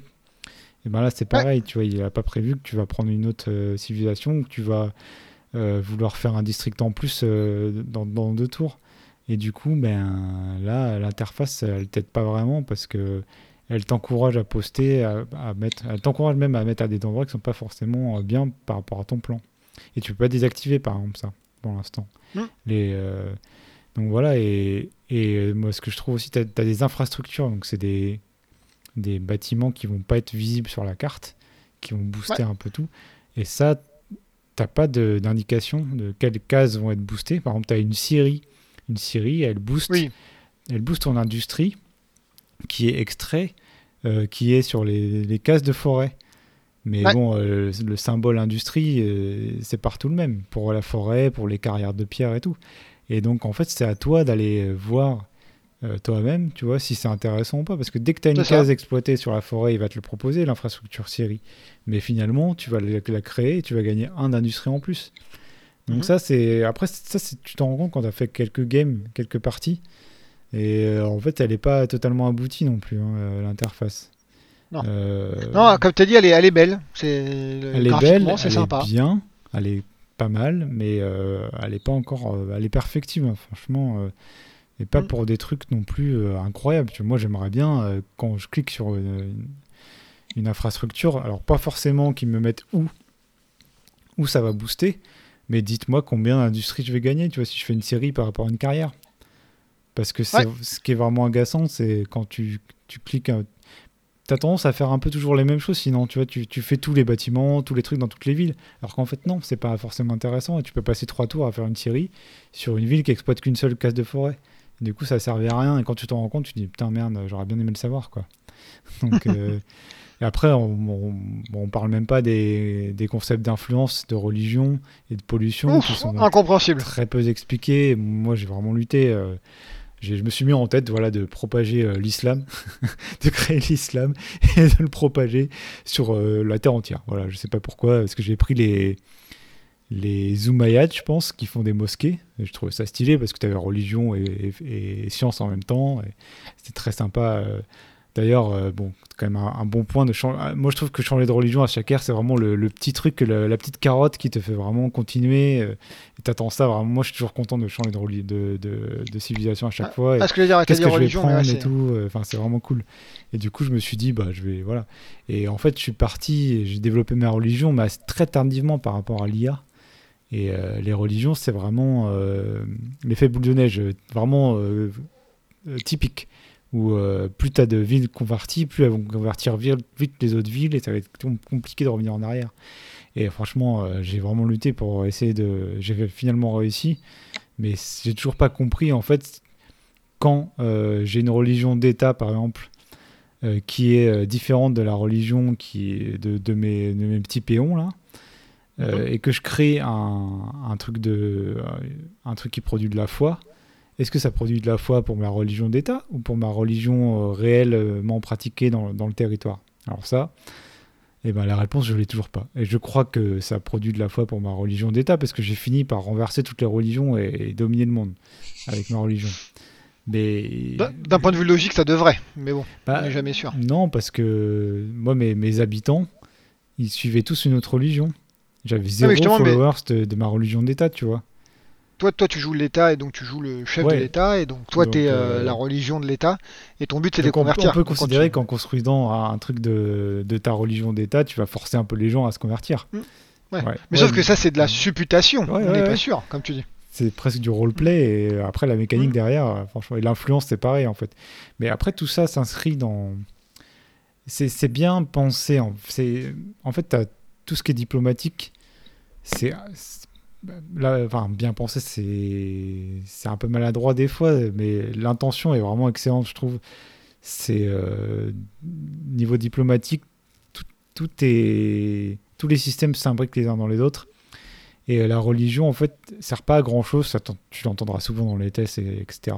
Mm. Mais en fait, c'est euh, une excuse, c'est un casus belli. C'est une excuse pour faire la guerre. Et Ouais. l'influence aussi, euh, c'est une excuse pour faire la guerre. Et finalement, c'est des, des, des systèmes assez subtils, l'influence et la religion, euh, la- mais qui sont intéressants quand même. Mais qui, surtout, enfin, qui mériteraient de développer un petit peu quand même, je pense. Ah oui, euh, donc la guerre. Euh, je trouve que c'est l'un des l'une des choses qui me frustre le plus et que je trouve donc euh, enfin et que je trouve quand même assez bien réussi, c'est euh, c'est le casus belli donc Ouais. et euh, Ah. la résolution. À Ouais, savoir ça que t'a pas joué au euh, dernier euh, paradoxe, toi. C'est pour ça. Le War Ouais. Score, le, le, Ouais. le, le score Mais- de guerre. Mais euh, le, le truc, c'est que du coup, euh, contrairement à, à un Civ où euh, si tu peux déclencher une guerre, euh, ils te suivent, ils te suivent pas, mais euh, bon, si tu rases des trucs, euh, tout ça, euh, si tu si t'as ce qu'il faut pour euh, pour déclarer la paix, tu peux euh, tu peux t'arrêter à, à cet endroit-là. Et alors que là, ils peuvent euh, ils, ils peuvent te raqueter du territoire et tu peux pas refuser parce que ton peuple il te suit plus. Ouais. après, moi, je trouve ça pas très clair. Il y a, il y a le support de le war support, support de guerre. Ouais. Donc ça, ce qui représente le support de ta population vers la guerre. Mhm. Il y a le war score aussi, euh, qui est à la fin de la guerre et tu as, tant de, war, de, de, score de guerre en fait, et avec ça, tu peux le dépenser pour euh, choper euh, quand tu as gagné, Euh, ou les ennemis pour euh, te, contre toi, pour récupérer plus ou moins de choses. Alors, franchement, euh, ça, Ouais. j'ai pas trop compris et ni trouvé comment il- j'ai pas cherché beaucoup, mais comment il était calculé et pourquoi j'avais 200 et pas 180 ou... Alors en fait, euh, je peux pas dire pourquoi tu as 180 ou 200, mais euh, il est basé sur euh, les, les comment ça s'appelle en français? Les claims. Donc euh, ce que tu demandes en fait, euh, toutes les tous les problèmes que tu as eu, ouais, Ouais, les demandes ouais. que tu as eu avec euh, le le- Les- l'empire en face quoi. De ton adversaire. Parce que par exemple, c'est il t'a attaqué chez toi, donc tu as dit ouais, je suis pas content, file-moi de la thune. Et en fait là il dit non. Donc en fait ça fait augmenter euh, genre ton, ton war score, de- enfin ton score de guerre hein, de euh, 20. Et puis après il a tué des unités, il a pris une ville à toi, et donc en fait ça, ça te permet de dire je suis pas content, euh, donne-moi ça. Et donc en fait ça monte, ça monte, ça monte. Et selon ce que tous ça, c'est les... le war support, c'est pas le war score. hein. Non, non c'est pas le Ouais. war support, ça c'est le war score, ouais sûr et certain. Hmm. Le fait, war support il est basé sur ce que tu gagnes. C'est, enfin, les combats que tu gagnes, les combats que tu perds et le temps que tu es en guerre euh, avec eux.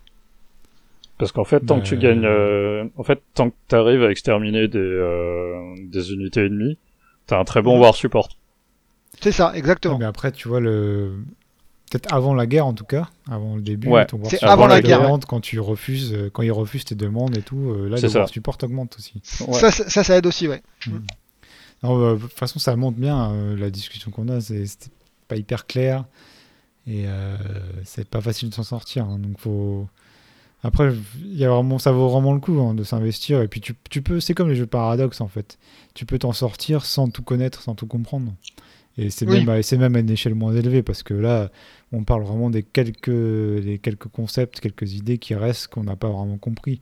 Mais il y a beaucoup de choses qui sont très claires, très simples euh, à, à- à Mais- comprendre. euh. C'est c'est ce que j'ai dit tout à l'heure, enfin ce que j'ai essayé de dire, je sais pas si j'étais clair, c'est que oui, tu peux avoir une bonne expérience, mais il faut pas essayer de chercher à tout comprendre. Si tu veux avoir une expérience, euh, je, je, enfin, je dis des mots, euh, Hmm. de- une expérience casu, c'est-à-dire que tu es là, tu lances ta partie, tu veux pas te prendre la tête, tu peux jouer, ça fonctionne en fait, il n'y a pas de problème.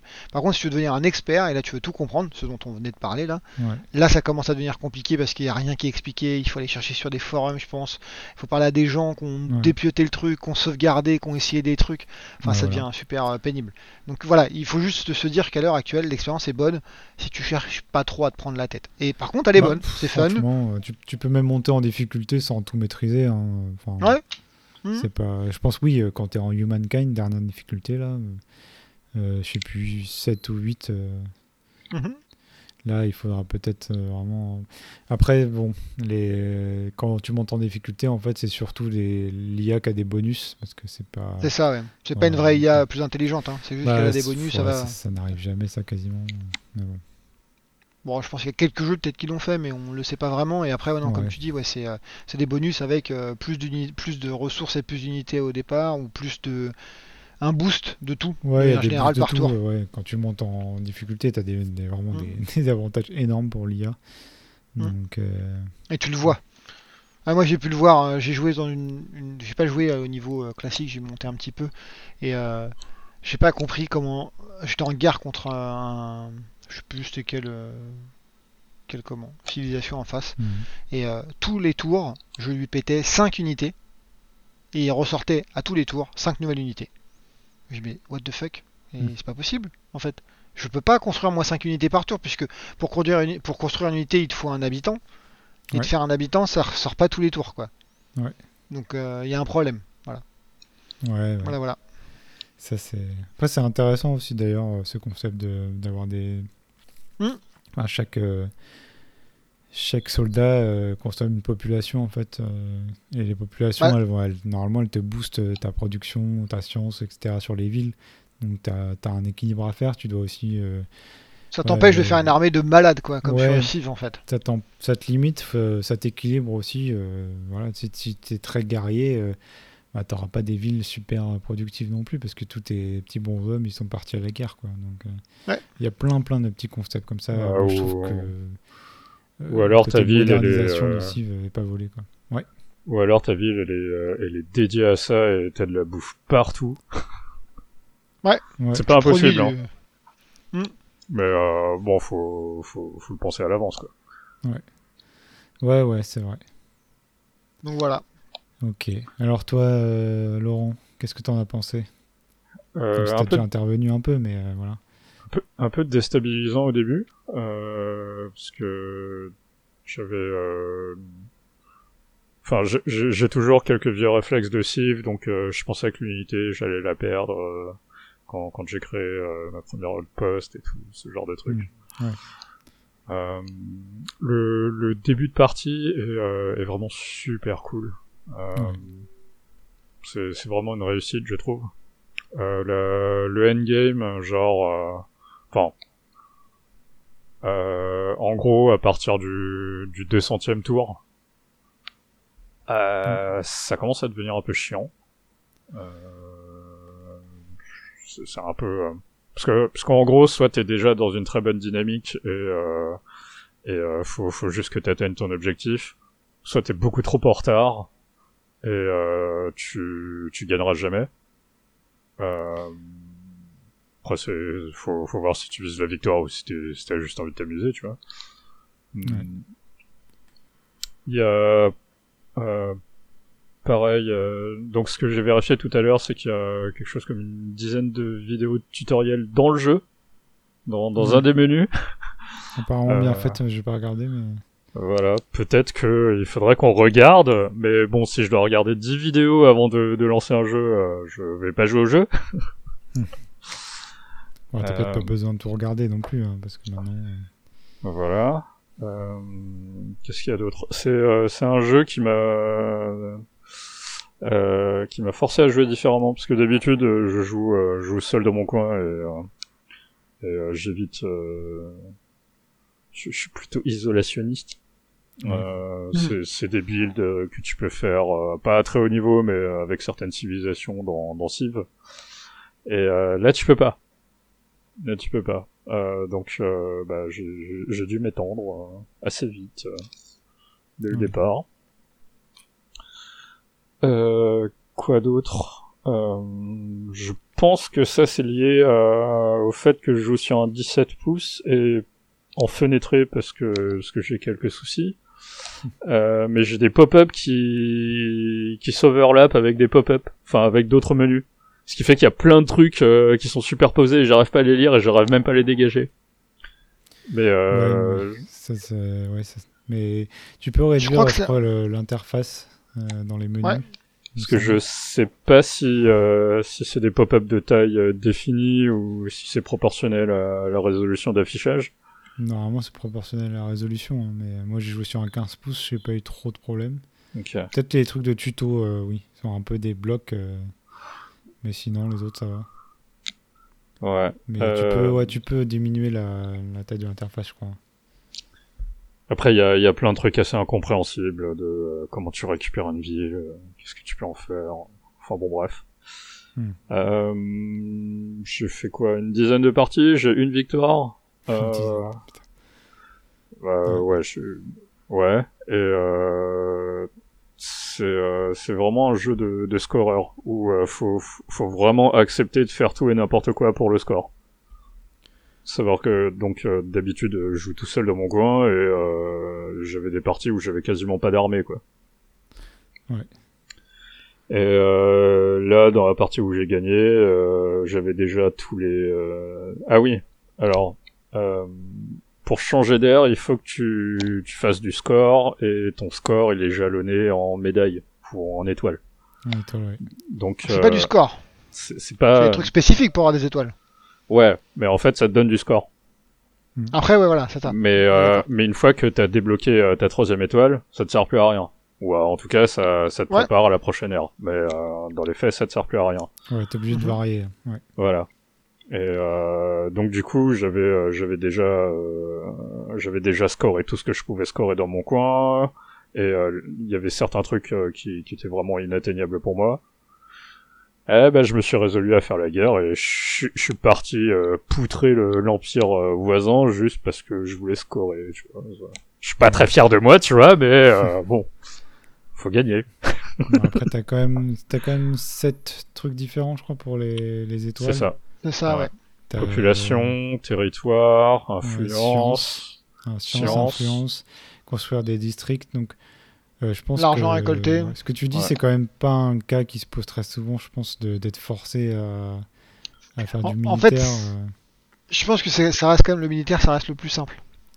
Oui, ça on est d'accord, mais C'est c'est pour ça qu'il est parti là-dessus. hein. C'est parce qu'il C'est- s'est dit. euh, Parce C'est que facile, j'avais euh, mais- j'avais beaucoup trop de retard en, en, En fait, c'est ça, argent et en influence, quoi. ouais. Si tu voulais euh, pas passer l'air 3 trois, ans après les autres, il fallait que tu fasses ça, quoi. Mm. C'est- Mais ça, je suis d'accord avec Yunzo, c'est que en fait, euh, c'est pas le cas qui peut se présenter. Enfin, ça se présente pas forcément tout le temps. Ça dépend comment tu décides de, de jouer. Maintenant, des fois, t'es poussé vers la guerre aussi. C'est-à-dire que euh, quand tu arrives un peu euh, comme Laurent euh, tard sur la prochaine ère, t'arrives, s'ils ont déjà tous pris les trucs un peu sympas et il reste plus que la guerre, bah en fait, tu dis bah ok, je vais aller faire la guerre. Ouais. Donc tu prends une civilisation qui est guerrière et puis tu vas poutrer les gens quoi. C'est vrai que ça, c'est un peu chiant. euh, Quand tu joues un peu roleplay, moi, ce que j'aime bien, c'est que t'as. Ce que j'aime pas en civilisation, si c'est con, mais c'est d'avoir les leaders, euh, les mêmes tout- toute la partie. Ouais. Donc, euh, t'as des. T'as un mec de la préhistoire qui va dessus jusqu'en contemporain, qui a pas changé de fringue et tout. Euh, pff, moi, ça me casse un peu euh, bon, euh, l'immersion, entre guillemets. Autant qu'on peut aussi Yes. en avoir. Là, j'aime bien parce que les, les avatars changent de fringue au fur et à mesure. Et les civilisations, dans une ère donnée, sont contemporaines, à peu près, Mhm. les unes avec Mhm. les autres, quoi. Euh, Qu'est-ce que je voulais dire?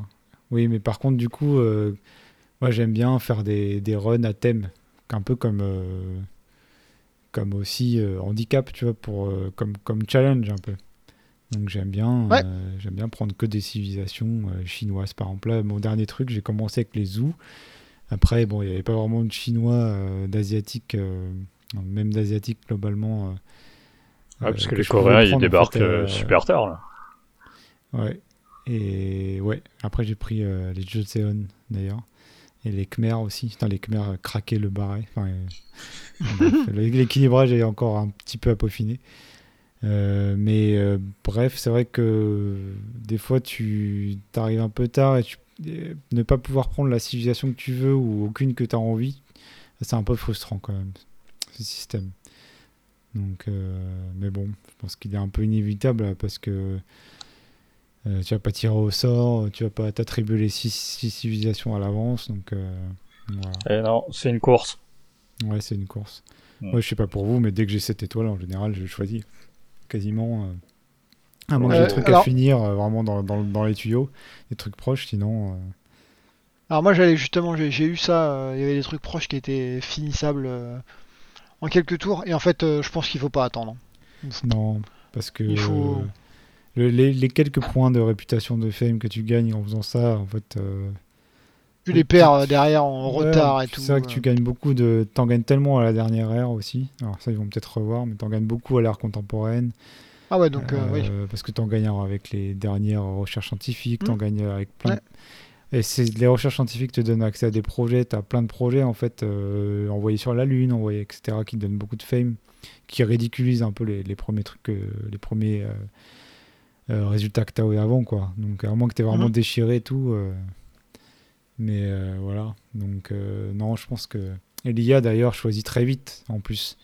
Donc dès qu'ils ont cette étoile, en général, ils, prennent la civilisation. Donc si tu veux pas te retrouver à prendre la civilisation de, de merde, entre guillemets, à l'ère suivante, eh ben, il faut, il faut y aller, quoi. Mm. Mais Euh, Après je, je pense qu'ils ont essayé de faire en sorte qu'il n'y ait pas de civilisation pourrie, mais si tu veux pas être forcé de prendre une civilisation et que tu vas avoir du choix, vaut mieux aller le plus vite possible. il y a toujours. Bon, euh, t'as en les général, ça va. civilisations, T'as euh, beaucoup plus, euh, t'as beaucoup plus de civilisation que que de joueurs. Bah, Euh, après, moi, ça là, dépend je- combien tu dernière mets. partie, j'ai fait carte euh, plus grande taille et euh, 10 civilisations, donc il y en a une par personne, quoi. Ok. Donc euh, après, tu as, toujours des gens à la traîne, et donc tu as toujours, à moins d'être vraiment, vraiment à la traîne, tu as toujours le choix entre 2-3, quoi. Mais, euh, mais voilà. Euh, Qu'est-ce que j'avais d'autre à dire? Euh, Les ressources. Ah, pff, Euh, je, je sais pas. Euh, si j'ai bien compris, dans Civ, les gens sont heureux quand t'as des quand t'as du luxe. Ouais. Bon, après, moi, ça me fait toujours marrer parce que je suis un peu bling bling, donc j'aime bien avoir des ressources. Ah, je suis pas un très bon joueur, hein. mais mais là, les ressources, en tout cas en début de partie, c'est indispensable. ouais. ouais. Parce anecdote, ouais, vas-y, pardon. Parce qu'en fait, euh, elle file des bonus euh, quasiment autant que ta civilisation. ouais. Mm. Et euh, ça, tant que t'as pas compris ça, bah euh, ouais. Et si t'en as pas, le mieux c'est d'ouvrir le plus vite possible le commerce avec tous les trucs que tu trouves. Ouais. Mais même ça, enfin, moi par exemple là, avant je nageais toujours dans l'argent. Donc j'étais en difficulté nation, donc c'est au milieu 4 sur 8 ou 4 sur 7, un truc comme ça. Mhm. Donc c'est pas le plus dur, c'est pas non plus plus facile. Et c'est vrai que l'argent, je trouve ça toujours. Euh, bon, je faisais jamais de, de, quartier, marché et tout. Et puis euh, ma partie en cours là, je, avec les zoos justement que j'ai commencé, je commence euh, cuivre, chevaux, donc je suis content. Et zéro territoire avec des ressources pas stratégiques les autres, de luxe. Et en fait, au mhm. bout d'un moment, franchement, j'étais vraiment galère d'argent quoi. Et euh, je me suis mis à, construire plein de quartiers marchés pour, pour payer en fait la maintenance de mes, de mes armées. Et j'avais mhm. pas énormément d'armées. Donc c'est vrai que les ressources sont. Elles sont pas très enthousiasmantes en fait. Parce que. Il n'y a pas de bonus spécifique. En fait. Tu vois, chaque, chaque ressource a un bonus de stabilité et soit un bonus d'argent, de science ou d'industrie ou de, bouffe. Mais après, euh, deux, deux, ressources de bouffe euh, sont interchangeables. quoi. Et ça, c'est un peu dommage quand t'es pas. Enfin, un peu dommage que t'as pas vraiment de lien entre les populations et les ressources. Parce que tout, tout, tout ce que tu dis, tu as le bonheur et tout, euh, Laurent, tout passe par une barre de stabilité unique, en fait, en gros, euh, qui, qui, synthétise. Euh, est-ce que ta population est contente et, et Alors c'est une barre, c'est une barre par ville. Hein. Ouais, c'est une barre par ville. Mais c'est vrai que tu n'as pas, pas besoin d'importer du café pour que tes riches dans ta ville euh, soient contents. quoi.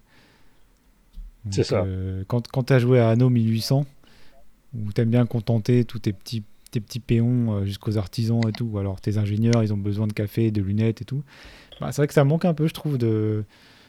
Tu vois, de, bah, tu, tu, tu, peux importer n'importe quoi, tu as besoin de bouffe, tu cliques sur n'importe quelle euh, ressource qui produit de la bouffe et, et C'est parti. Et moi, j'aimerais bien, j'aimerais bien avoir besoin de, de café. Et j'aimerais bien avoir besoin de ça pour construire mon quartier plantation. Euh, voilà, ça serait sympa, ça, ah, je pense. Euh, ouais, non. Je. Trop compliqué, je pense. Non, en fait, ce que, ce que, ce que j'adore, c'est que euh, t'as pas besoin de débloquer euh, 12 000 technologies pour euh, pour exploiter ton luxe, quoi. C'est toujours euh, ta petite mine de base. oui, oui, tu n'as pas besoin artisan, de... Euh, avec artisan, euh, tu peux que, quasiment une des premières technologies, tu peux tout construire. Mais alors, ce que je veux dire, c'est que j'aimerais bien un peu plus de personnalité, un peu plus de, oui, tu voudrais des, de variations dans les ressources, quoi, dans les, dans les effets des ressources. En fait. tu, tu voudrais des, des espèces de mini quêtes secondaires? Bah ouais, mais plus systémique, hein, pas des. Oui. Voilà. Euh, ouais. Après, euh, je trouve que ça manque, euh, ça manque de cerises sur le gâteau. Ça... Bon, c'est leur premier jeu et euh, globalement, même si je comprends pas tout, je dirais que c'est une très grande réussite. Mais la première itération de Mankind en tout cas, ouais. Ouais. Euh, je, me suis habitué euh, à voir des personnages illustres, euh, à avoir des chefs-d'œuvre et des musées, à aller déterrer des fossiles. Euh, même si ça me sert à rien, ça me fait marrer. Enfin, ça me sert à rien parce que hmm. parce que je ne gagne pas, mais ça me fait marrer. Là, je, suis, bon. je suis entièrement d'accord avec toi et, et le jeu pousse vraiment le côté multiculturel, mais pour l'instant, il est il est solo en fait étrangement, ce côté multiculturel. C'est toi qui changes ta culture. Et il y a quelques événements, euh, ils appellent ça d'osmose, qui peuvent te donner des, te forcer à changer tes civiques, tes civics. Donc c'est un peu euh, ta politique intérieure. ta politique intérieure, mais vraiment euh, casu style, on va dire, vraiment mm. léger. Et mais il y a Et après, y a, tu peux avoir des bonus aussi. Alors, je sais pas si vous l'avez repéré d'ailleurs, parce que quand quand il y a une petite notification euh, événement d'osmose, il faut aller cliquer dessus. Et là, parfois, un événement d'osmose positif sera que tu as de la, une technologie à acheter ou, ou des points de science gratos. Mais ça, il faut aller vraiment cliquer dessus. Et, c'est, si tu peux cliquer, tu peux pas des fois le, faire quoi. Ouais, et ça c'est pas dans le, c'est pas rappelé dans le, bouton Enter en fait, donc tu peux vraiment les rater quoi. Donc euh, moi je, je, sais pas si vous l'avez vu passer ces trucs, mais euh, c'est pas très mis en avant. Et donc globalement, euh, j'aimerais beaucoup ce que tu disais Laurent, c'est pouvoir utiliser vraiment tes cultures d'avant. voilà, que, que, tes monuments construits au début peut-être changent d'apparence par exemple, tes, pyramides deviennent un peu plus en ruine et te donnent des bonus ensuite plus de, par rapport au tourisme ou, qui n'est pas encore implémenté, mais ou d'influence ou des choses comme ça. Et que tu puisses déterrer voilà, des artefacts des anciennes civilisations et qu'il y ait aussi plus d'inter, euh, de, cross-pollination, euh, pollinisation entre les, les, différentes cultures, même des, des autres en fait. Euh, parce que c'est un jeu qui se veut vraiment multiculturel et tout. Mais c'est qu'une ébauche même à ce niveau-là, je trouve. Ouais. Mais bon. Pour la suite. C'est ultra encourageant, quoi. Ouais, c'est pas, c'est pas une critique, hein. c'est vraiment moi. Enfin, je sais pas ce que vous. On peut terminer là-dessus. Est-ce que vous allez rejouer beaucoup? Moi, je sais que j'arrête pas d'y jouer. Hein. J'ai joué beaucoup. Euh, déjà, j'avais sauvegardé la bêta sur mon PC, j'ai joué tout l'été. Et là, j'ai fini une partie. La première chose que j'ai fait, c'est recommencer une autre. Alors, est-ce que vous, vous allez. Donc, toi, Laurent, t'as as joué 10 parties? Je sais pas si t'as fini les 10, mais. Euh, ouais, euh, j'ai fait les 300 tours sur les 10. Putain, ouais. Oh la vache. Et toi, Bud, peut-être pas à ce niveau-là, mais est-ce que toi, par exemple, Bud, tu vas, qui rejoue pas forcément au jeu euh, tout le temps, tu, tu vas y rejouer ou t'attends des updates Non. non je pense que j'y rejouerai pas. j'ai vu ce que j'avais à voir et peut-être avec une update ça pourrait, mais hmm. j'ai vu ce que j'avais à voir et il y a trop de trucs qui sortent en fait, c'est le problème. Ouais. toi, c'est pas. Ouais. J'ai pas accroché au point de, de, ne pas arrêter. Et en plus, euh, ouais, on a des jeux euh, coop qui, qui, vont arriver là en, en masse, ou en tout cas auxquels on veut jouer. Donc forcément, euh, je donne la priorité aux jeux en coop. Ouais, ok. Ça marche. Voilà. et, c'est pas un problème de jeu, le, jeu est pourri, désolé je finis, mais c'est pas que le jeu est pourri, c'est juste moi en fait. j'arrive pas à revenir au jeu, j'arrive pas à rester sur un jeu et voilà. Oui, c'est pour, pour nos auditeurs, c'est pas c'est pas le style de jeu de Bud en fait. C'est toi tu t'es pas quelqu'un qui va t'accrocher c'est la partie restart finalement c'est pas c'est pas toi qui, qui est le plus dessus en fait de, ce podcast parce que par contre toi ce qui est bien c'est que tu as toujours souvent testé les jeux auxquels on parle au moins une fois quoi ah oui ah oui mm. c'est sûr que j'ai quasiment testé tous les jeux dans les mm. exactement donc ce sera pas le jeu qui te fera basculer vers euh, vers le game as a service euh. non non je pense qu'il y en a aucun qui me fera ouais. ouais. aucun et toi, euh, du coup, Laurent, euh, par contre, t'as as bien accroché là. Hein. Euh, ouais, là je vais, euh, je vais, je vais lever le pied un peu. Ouais, pareil. Hmm. Je, je, je, veux tester, je veux tester d'autres. Enfin, il y a, y a un des, il y a un des problèmes de, de jeu, c'est, c'est, enfin, c'est qu'il faut comprendre que ce que tu vas voir dès le départ, la, la carte que tu as dès le départ, va conditionner tout le reste de la partie. Euh, tu as toutes tes ressources de luxe. Euh, euh, si tu arrives à les exploiter, en fait, elles vont orienter euh, euh, ta partie. Est-ce que tu seras plus euh, productiviste? Est-ce que tu seras plus scientifique? Ce genre de truc. Et faut que tu taxes tac, taxes là-dessus pour pour scorer. Euh, c'est partiellement contrebalancé par le fait que tu as l'ère néolithique où tu es nomade. Euh, tu te balades et tu, tu, peux quand même te balader un petit peu avant de choisir le point de départ par rapport à Civ, euh, où tu peux pas faire un grand écart avant de construire ta ville. C'est ça. Mais, bon. voilà, si, en gros, faut, faut quand même que tu te sois établi, en, moi je trouve, en 10 tours. Sinon, tu commences à être vraiment en retard par rapport aux autres. C'est ça. du coup, et sachant que notamment pour les ressources euh, de luxe, elles ont tendance à s'agglutiner un peu au même endroit. Je sais pas si tu as vu ça aussi. Euh, voilà, ce qui semble très logique. Euh, c'est un biome, tu vois.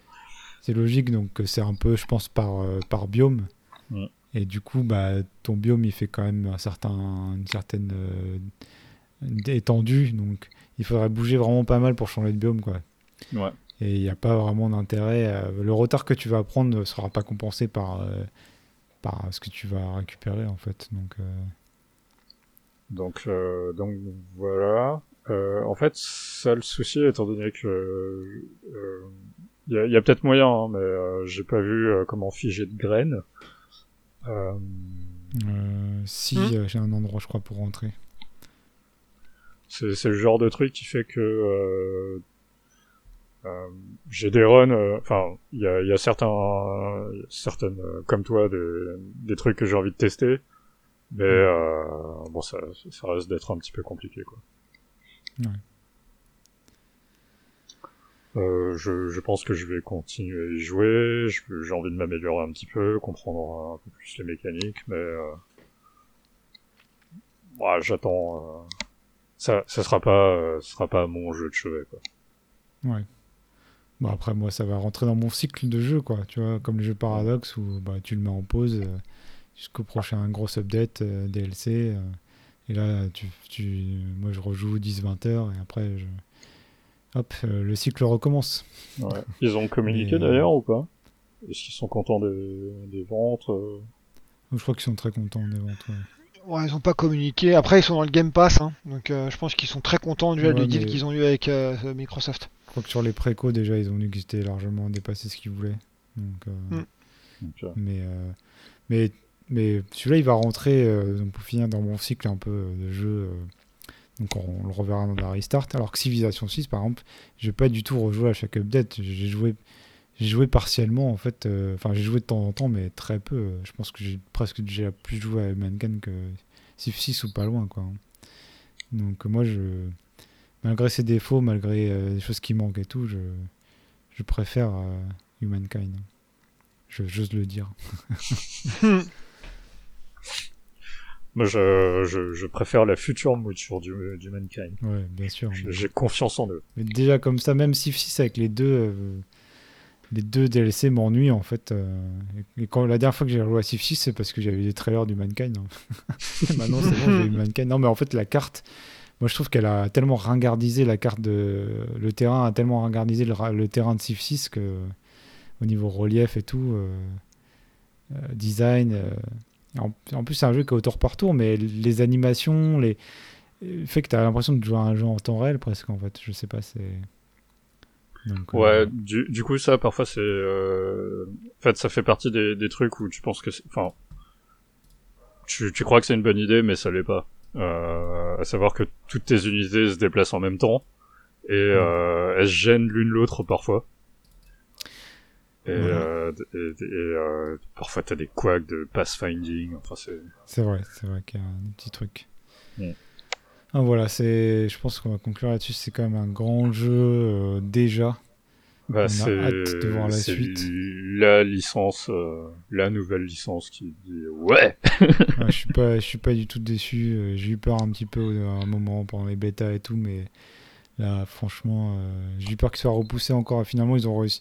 Le jeu est pas parfait dans l'équilibrage, c'est ça que j'avais très peur aussi. Et finalement, euh, il est quand même relativement bien équilibré. Euh, il est pas trop déséquilibré. Bon, quand min-maxer, euh, voilà, ils vont te dire, bon voilà, tu peux min-maxer, tu peux vraiment prendre telle ou telle civilisation et t'as aucun intérêt à prendre d'autres. Bon, oui, il y a encore des, des, des civilisations un peu craquées, mais c'est pas. Quand tu restes semi-casual, semi, euh, semi-pro, on va dire, semi-expérimenté, euh, tu peux quand même t'amuser, quoi. Et j'ai eu le plaisir de, de mettre euh, une rampe de lancement de fusée à côté d'une pyramide. Voilà, Voilà, voilà Mhm. c'est tout l'or du monde. tout l'or du monde. Ça, ils nous en parlaient c'est la depuis classe. très longtemps. Ok. Voilà, bon, on a fini. On va... On n'a pas de restart, comme je disais au début, pour ce mois-ci, mais il y en aura très certainement la prochaine fois, en tout cas dans les prochains épisodes.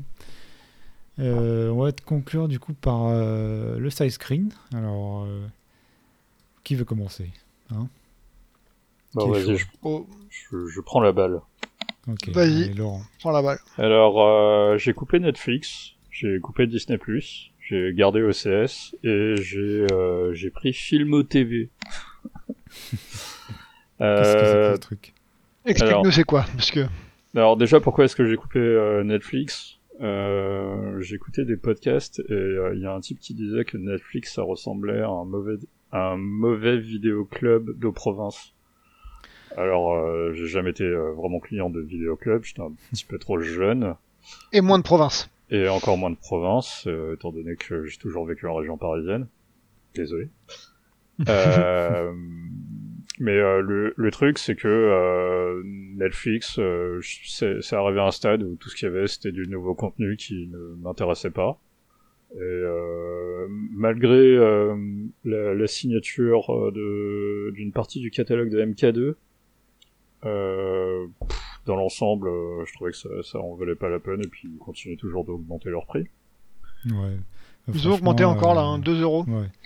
Je suis un peu comme toi, moi, il y a- il y, a toute ma famille dessus, donc je peux pas vraiment le couper. Voilà. Moi, j'étais tout seul, euh, donc euh, je fais ouais. que ça.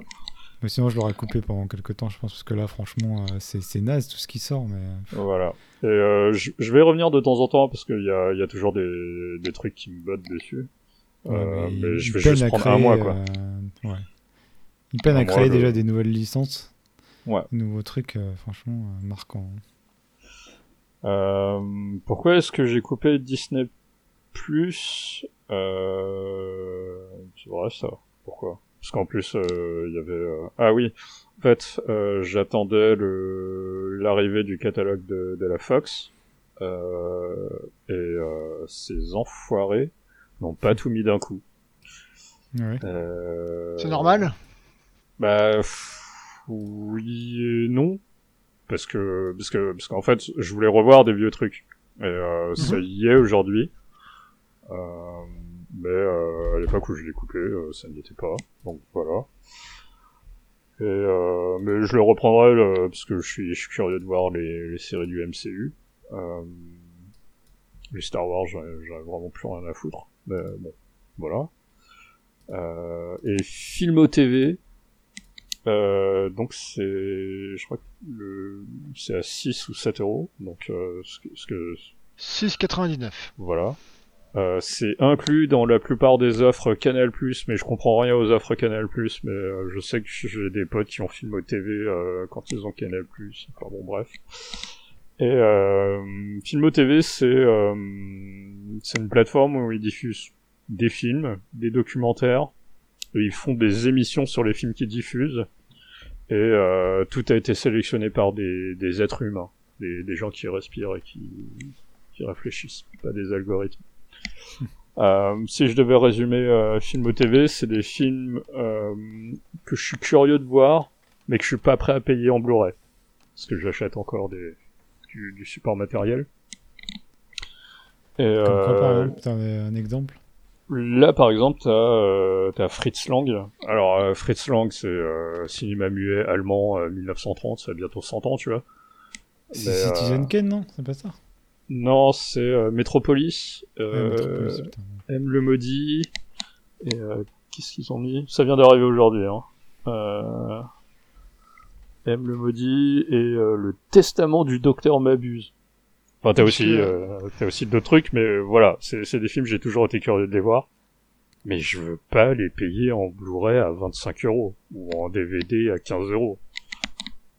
Et euh, il y a plein, il y a plein de films comme ça euh, dessus. Il y a des films plus récents aussi ou?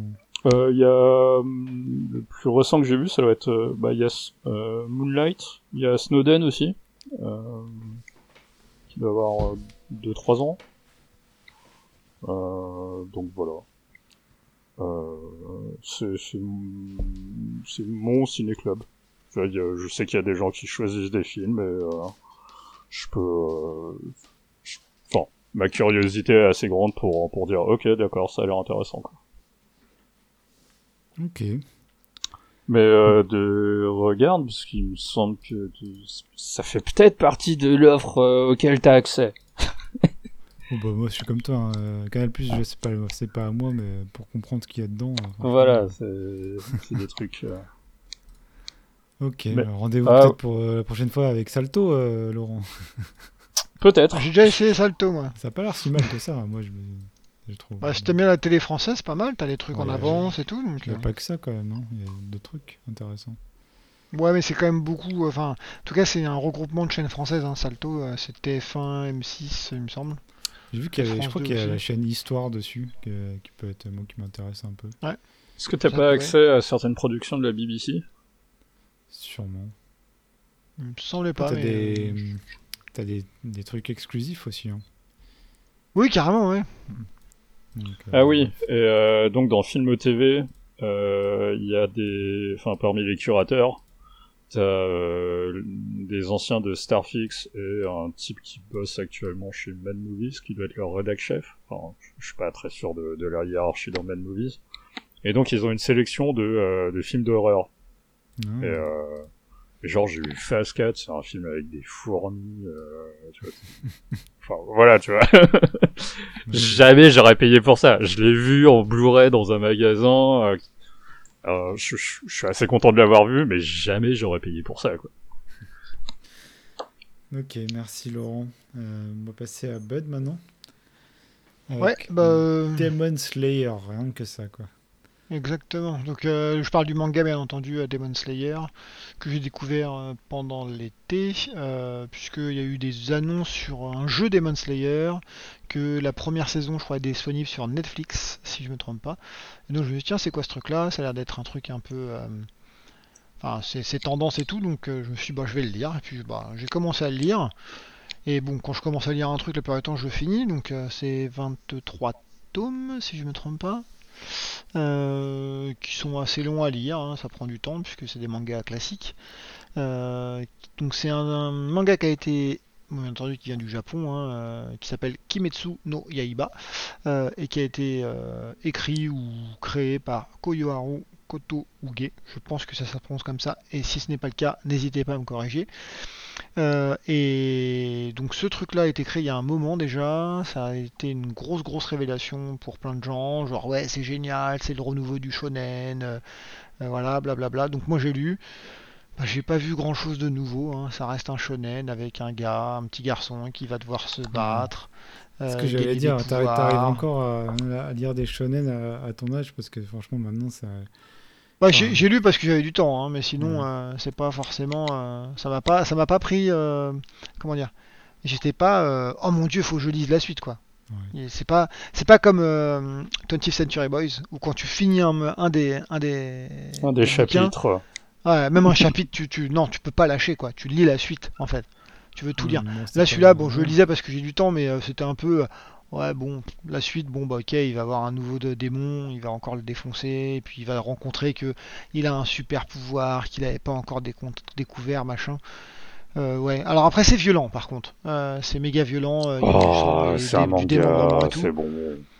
Ouais, mais alors moi, ça me dérange pas du tout, hein, et je, je, c'est pas une critique, là, c'est juste que euh, pour un shonen, je pense que c'est un peu nouveau. C'est pour ça que les Alors, gens sont Ouais, euh, ce qu'il faut voir, c'est que euh, démographie, point démographie, euh, Mhm. le Japon vieillit mhm. et euh, la cible du shonen a vieilli aussi. À savoir que le Weekly Shonen Jump euh, est un public un peu plus mature que, que ce qu'il avait avant. Euh, avant, tu, tu ciblais du 8-14 à la louche. Ouais. Et euh, là, c'est un peu plus du, du 12, euh, 12-20, quoi. Mhm.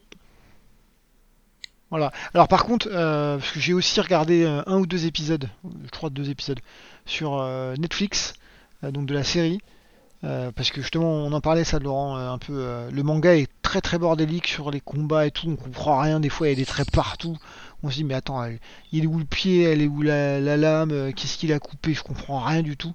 Par contre, l'anime qui est sur Netflix, graphiquement, c'est magnifique. Vraiment. Limite, il faut regarder un épisode pour se, pour se décoller la rétine et puis après vous pouvez vous arrêter quoi. Ouais, en plus, euh, je crois qu'ils ont... euh, C'est un, c'est un gros studio qui est derrière. Euh, Alors ça, je pourrais pas te dire. Mais je veux bien le croire. Enfin bon, Euh, il y a eu du fric dessus, ça a été rentable. euh, euh, ça fait partie. Euh, ça f- Je crois que ça fait partie des rares œuvres qui ont réussi à décrocher le top 1 à, à One Piece. Ce qui n'est pas Mhm. arrivé très souvent. Ouais. Et euh, je crois aussi euh, que t'as as des approches différentes dans, dans le shonen. Enfin bon. Mais bon, voilà, tout ça pour, tout ça pour dire. euh, c'est lisible, mais c'est pas ouf. Voilà. On casse pas trois pattes à un canard, mais euh, ça, ça fait du fric. Ouais, et je, je vous dirais, voilà, si, si vous avez du temps, pourquoi pas. Euh, si vous avez d'autres trucs à faire, passez votre chemin, il n'y a rien à voir. hein. Ok, merci Bud. Voilà. Et pour une fois, je suis pas positif, c'est cool. Ah non, non, je suis jamais positif, mince. Euh, au pire, il est d'autres, tu vois. Au mieux, il est neutre. Ah, au pire, ouais, au mieux, au mieux. pas mal. Mais- C'est plutôt cool. Mais je suis obligé de, de- de- d'être comme ça, les gars, c'est de votre faute. Je, je, je fais On pas quoi. hyper positif non plus, quoi. Faut arrêter. On critique. C'est on le critique, yin et le yang. Non, non, je suis toujours négatif, c'est fait exprès.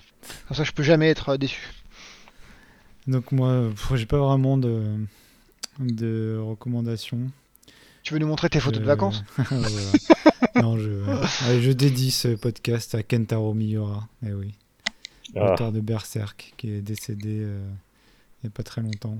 Très triste nouvelle. Moi, je, c'était un dernier manga parce que tu parlais de manga, ça me fait penser. Mm. Dernier manga que je suivais, c'était euh, après la fin de l'habitant de l'infini. Bah, c'était Berserk. Et euh, je suis vraiment très triste pour, euh, Tu n'auras jamais de pour fin. lui.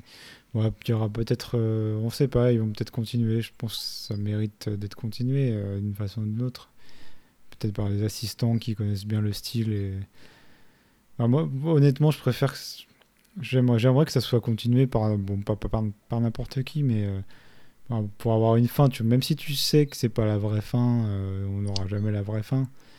Parce qu'a priori, il a pas noté vraiment le scénario quelque part ou quoi que ce soit, mais Ouais, c'est mieux que rien, quoi. Tu vois, tu peux te dire, euh, bon. Mm. Alors que là, finir comme ça, c'est quand même. euh, avec tout l'univers derrière et tout, c'est vraiment dommage, je trouve. Donc C'est on verra. D'un point de vue juridique, euh, je préférais qu'il qu'il renomme la série. Pas moi. Parce que je, Je suis Ah, euh, bah, j'ai la jurisprudence Dragon Ball GT et la jurisprudence Dragon Ball Super. Mhm. Non, mais Dragon Ball, c'est le mauvais exemple. voilà. Ou, euh, tu vois, je peux, je peux toujours dire oui, tu peux dire Dragon Ball. En revanche, tu passes le chemin sur GT et Super. Ouais, qui est une marcation, euh, du coup, en Voilà. gros, assez claire quand. Ouais, ouais bon, ça, je, je comprends, oui, mais bon. Bref, l'idée, c'est j'aimerais bien avoir une fin, même si. Après, tu l'apprends ou pas, tu vois. Tu, tu, tu, tu te dis qu'elle est canon ou pas pour toi, mais, euh, mais c'est tout, quoi. Donc, voilà. Euh, Et sinon, je recommande pas vraiment la spécialité de Palerme, qui est euh, en Sicile. Et voilà, je, je- je vais faire un- je l'ai promis un- une parenthèse vacances. Euh, la Sicile, c'était très bien. Mais euh, la spécialité de Palerme, c'est le, le pain euh, à la rate et au, au- au poumon de veau. Et euh, c'était c'était pas génial quand même. Donc voilà. Comme, comme ça, c'est pas, ça a pas l'air appétissant. hein. Ça ça l'est pas non plus quand tu l'achètes. hein. Veux D'accord. Et tout, voilà, le mec euh, prépare un grand- une grande marmite. En fait, il met plein de d'abats, de veau, euh, avec du saindoux et des oignons et tout. Et fait ça tambouille. Et t'achètes un petit pain au sésame coupé en deux. Et euh, il tartine ou pas de ricotta et il met un peu de, donc de son mélange là, de- d'abats de veau. Et euh, voilà, j'espère que vous n'êtes pas euh, en train de aux toilettes. mais, ça, ça ressemble à une bombe de de cholestérol, manger quoi. un- Bah oui, en fait, c'est essentiel. Ça a pas beaucoup de goût. En fait, c'est essentiellement assez gras. C'est pas désagréable. Tu vois, c'est le genre de truc où c'est un peu le plaisir coupable. Je comprends, tu vois, pourquoi les gens en mangent. Mais j'ai pas été retourné par la spécialité. Donc voilà, je recommande euh, tièdement le, le pain, euh, le pané euh, chamouza, un truc comme ça. Voilà. Bon, voilà, je, je vous ai pas trop fait chier avec mes vacances, ça va. Non. Allez. Bon, on va conclure là-dessus parce qu'on est déjà à deux heures presque euh, finalement. Ouais. Donc Ouais. on arrive toujours à faire deux heures. Et On est très merci, euh, très content de reprendre et euh, longue vie à, à Reboot. Et, Et euh, likez, euh, Wow. likez nos épisodes. euh, On est sur YouTube hein, maintenant. D'ailleurs, euh, je crois qu'il n'y a pas le 9 mais euh, on Ah est bon? Sur YouTube. Non, je crois pas. Bref, on est sur YouTube, sur SoundCloud. On a un Twitter, on a, on a plein de choses. Suivez-nous, euh, partagez à vos amis. C'est gratuit. Et euh, ça nous fait plaisir parce qu'on fait ça juste pour, euh, pour le plaisir et avoir des retours. On en a eu quelques-uns, ça nous fait vraiment plaisir. Donc merci. Et donc on va reprendre un rythme mensuel, normalement. Donc rendez-vous en octobre. Et salut à tous. Ciao. Salut.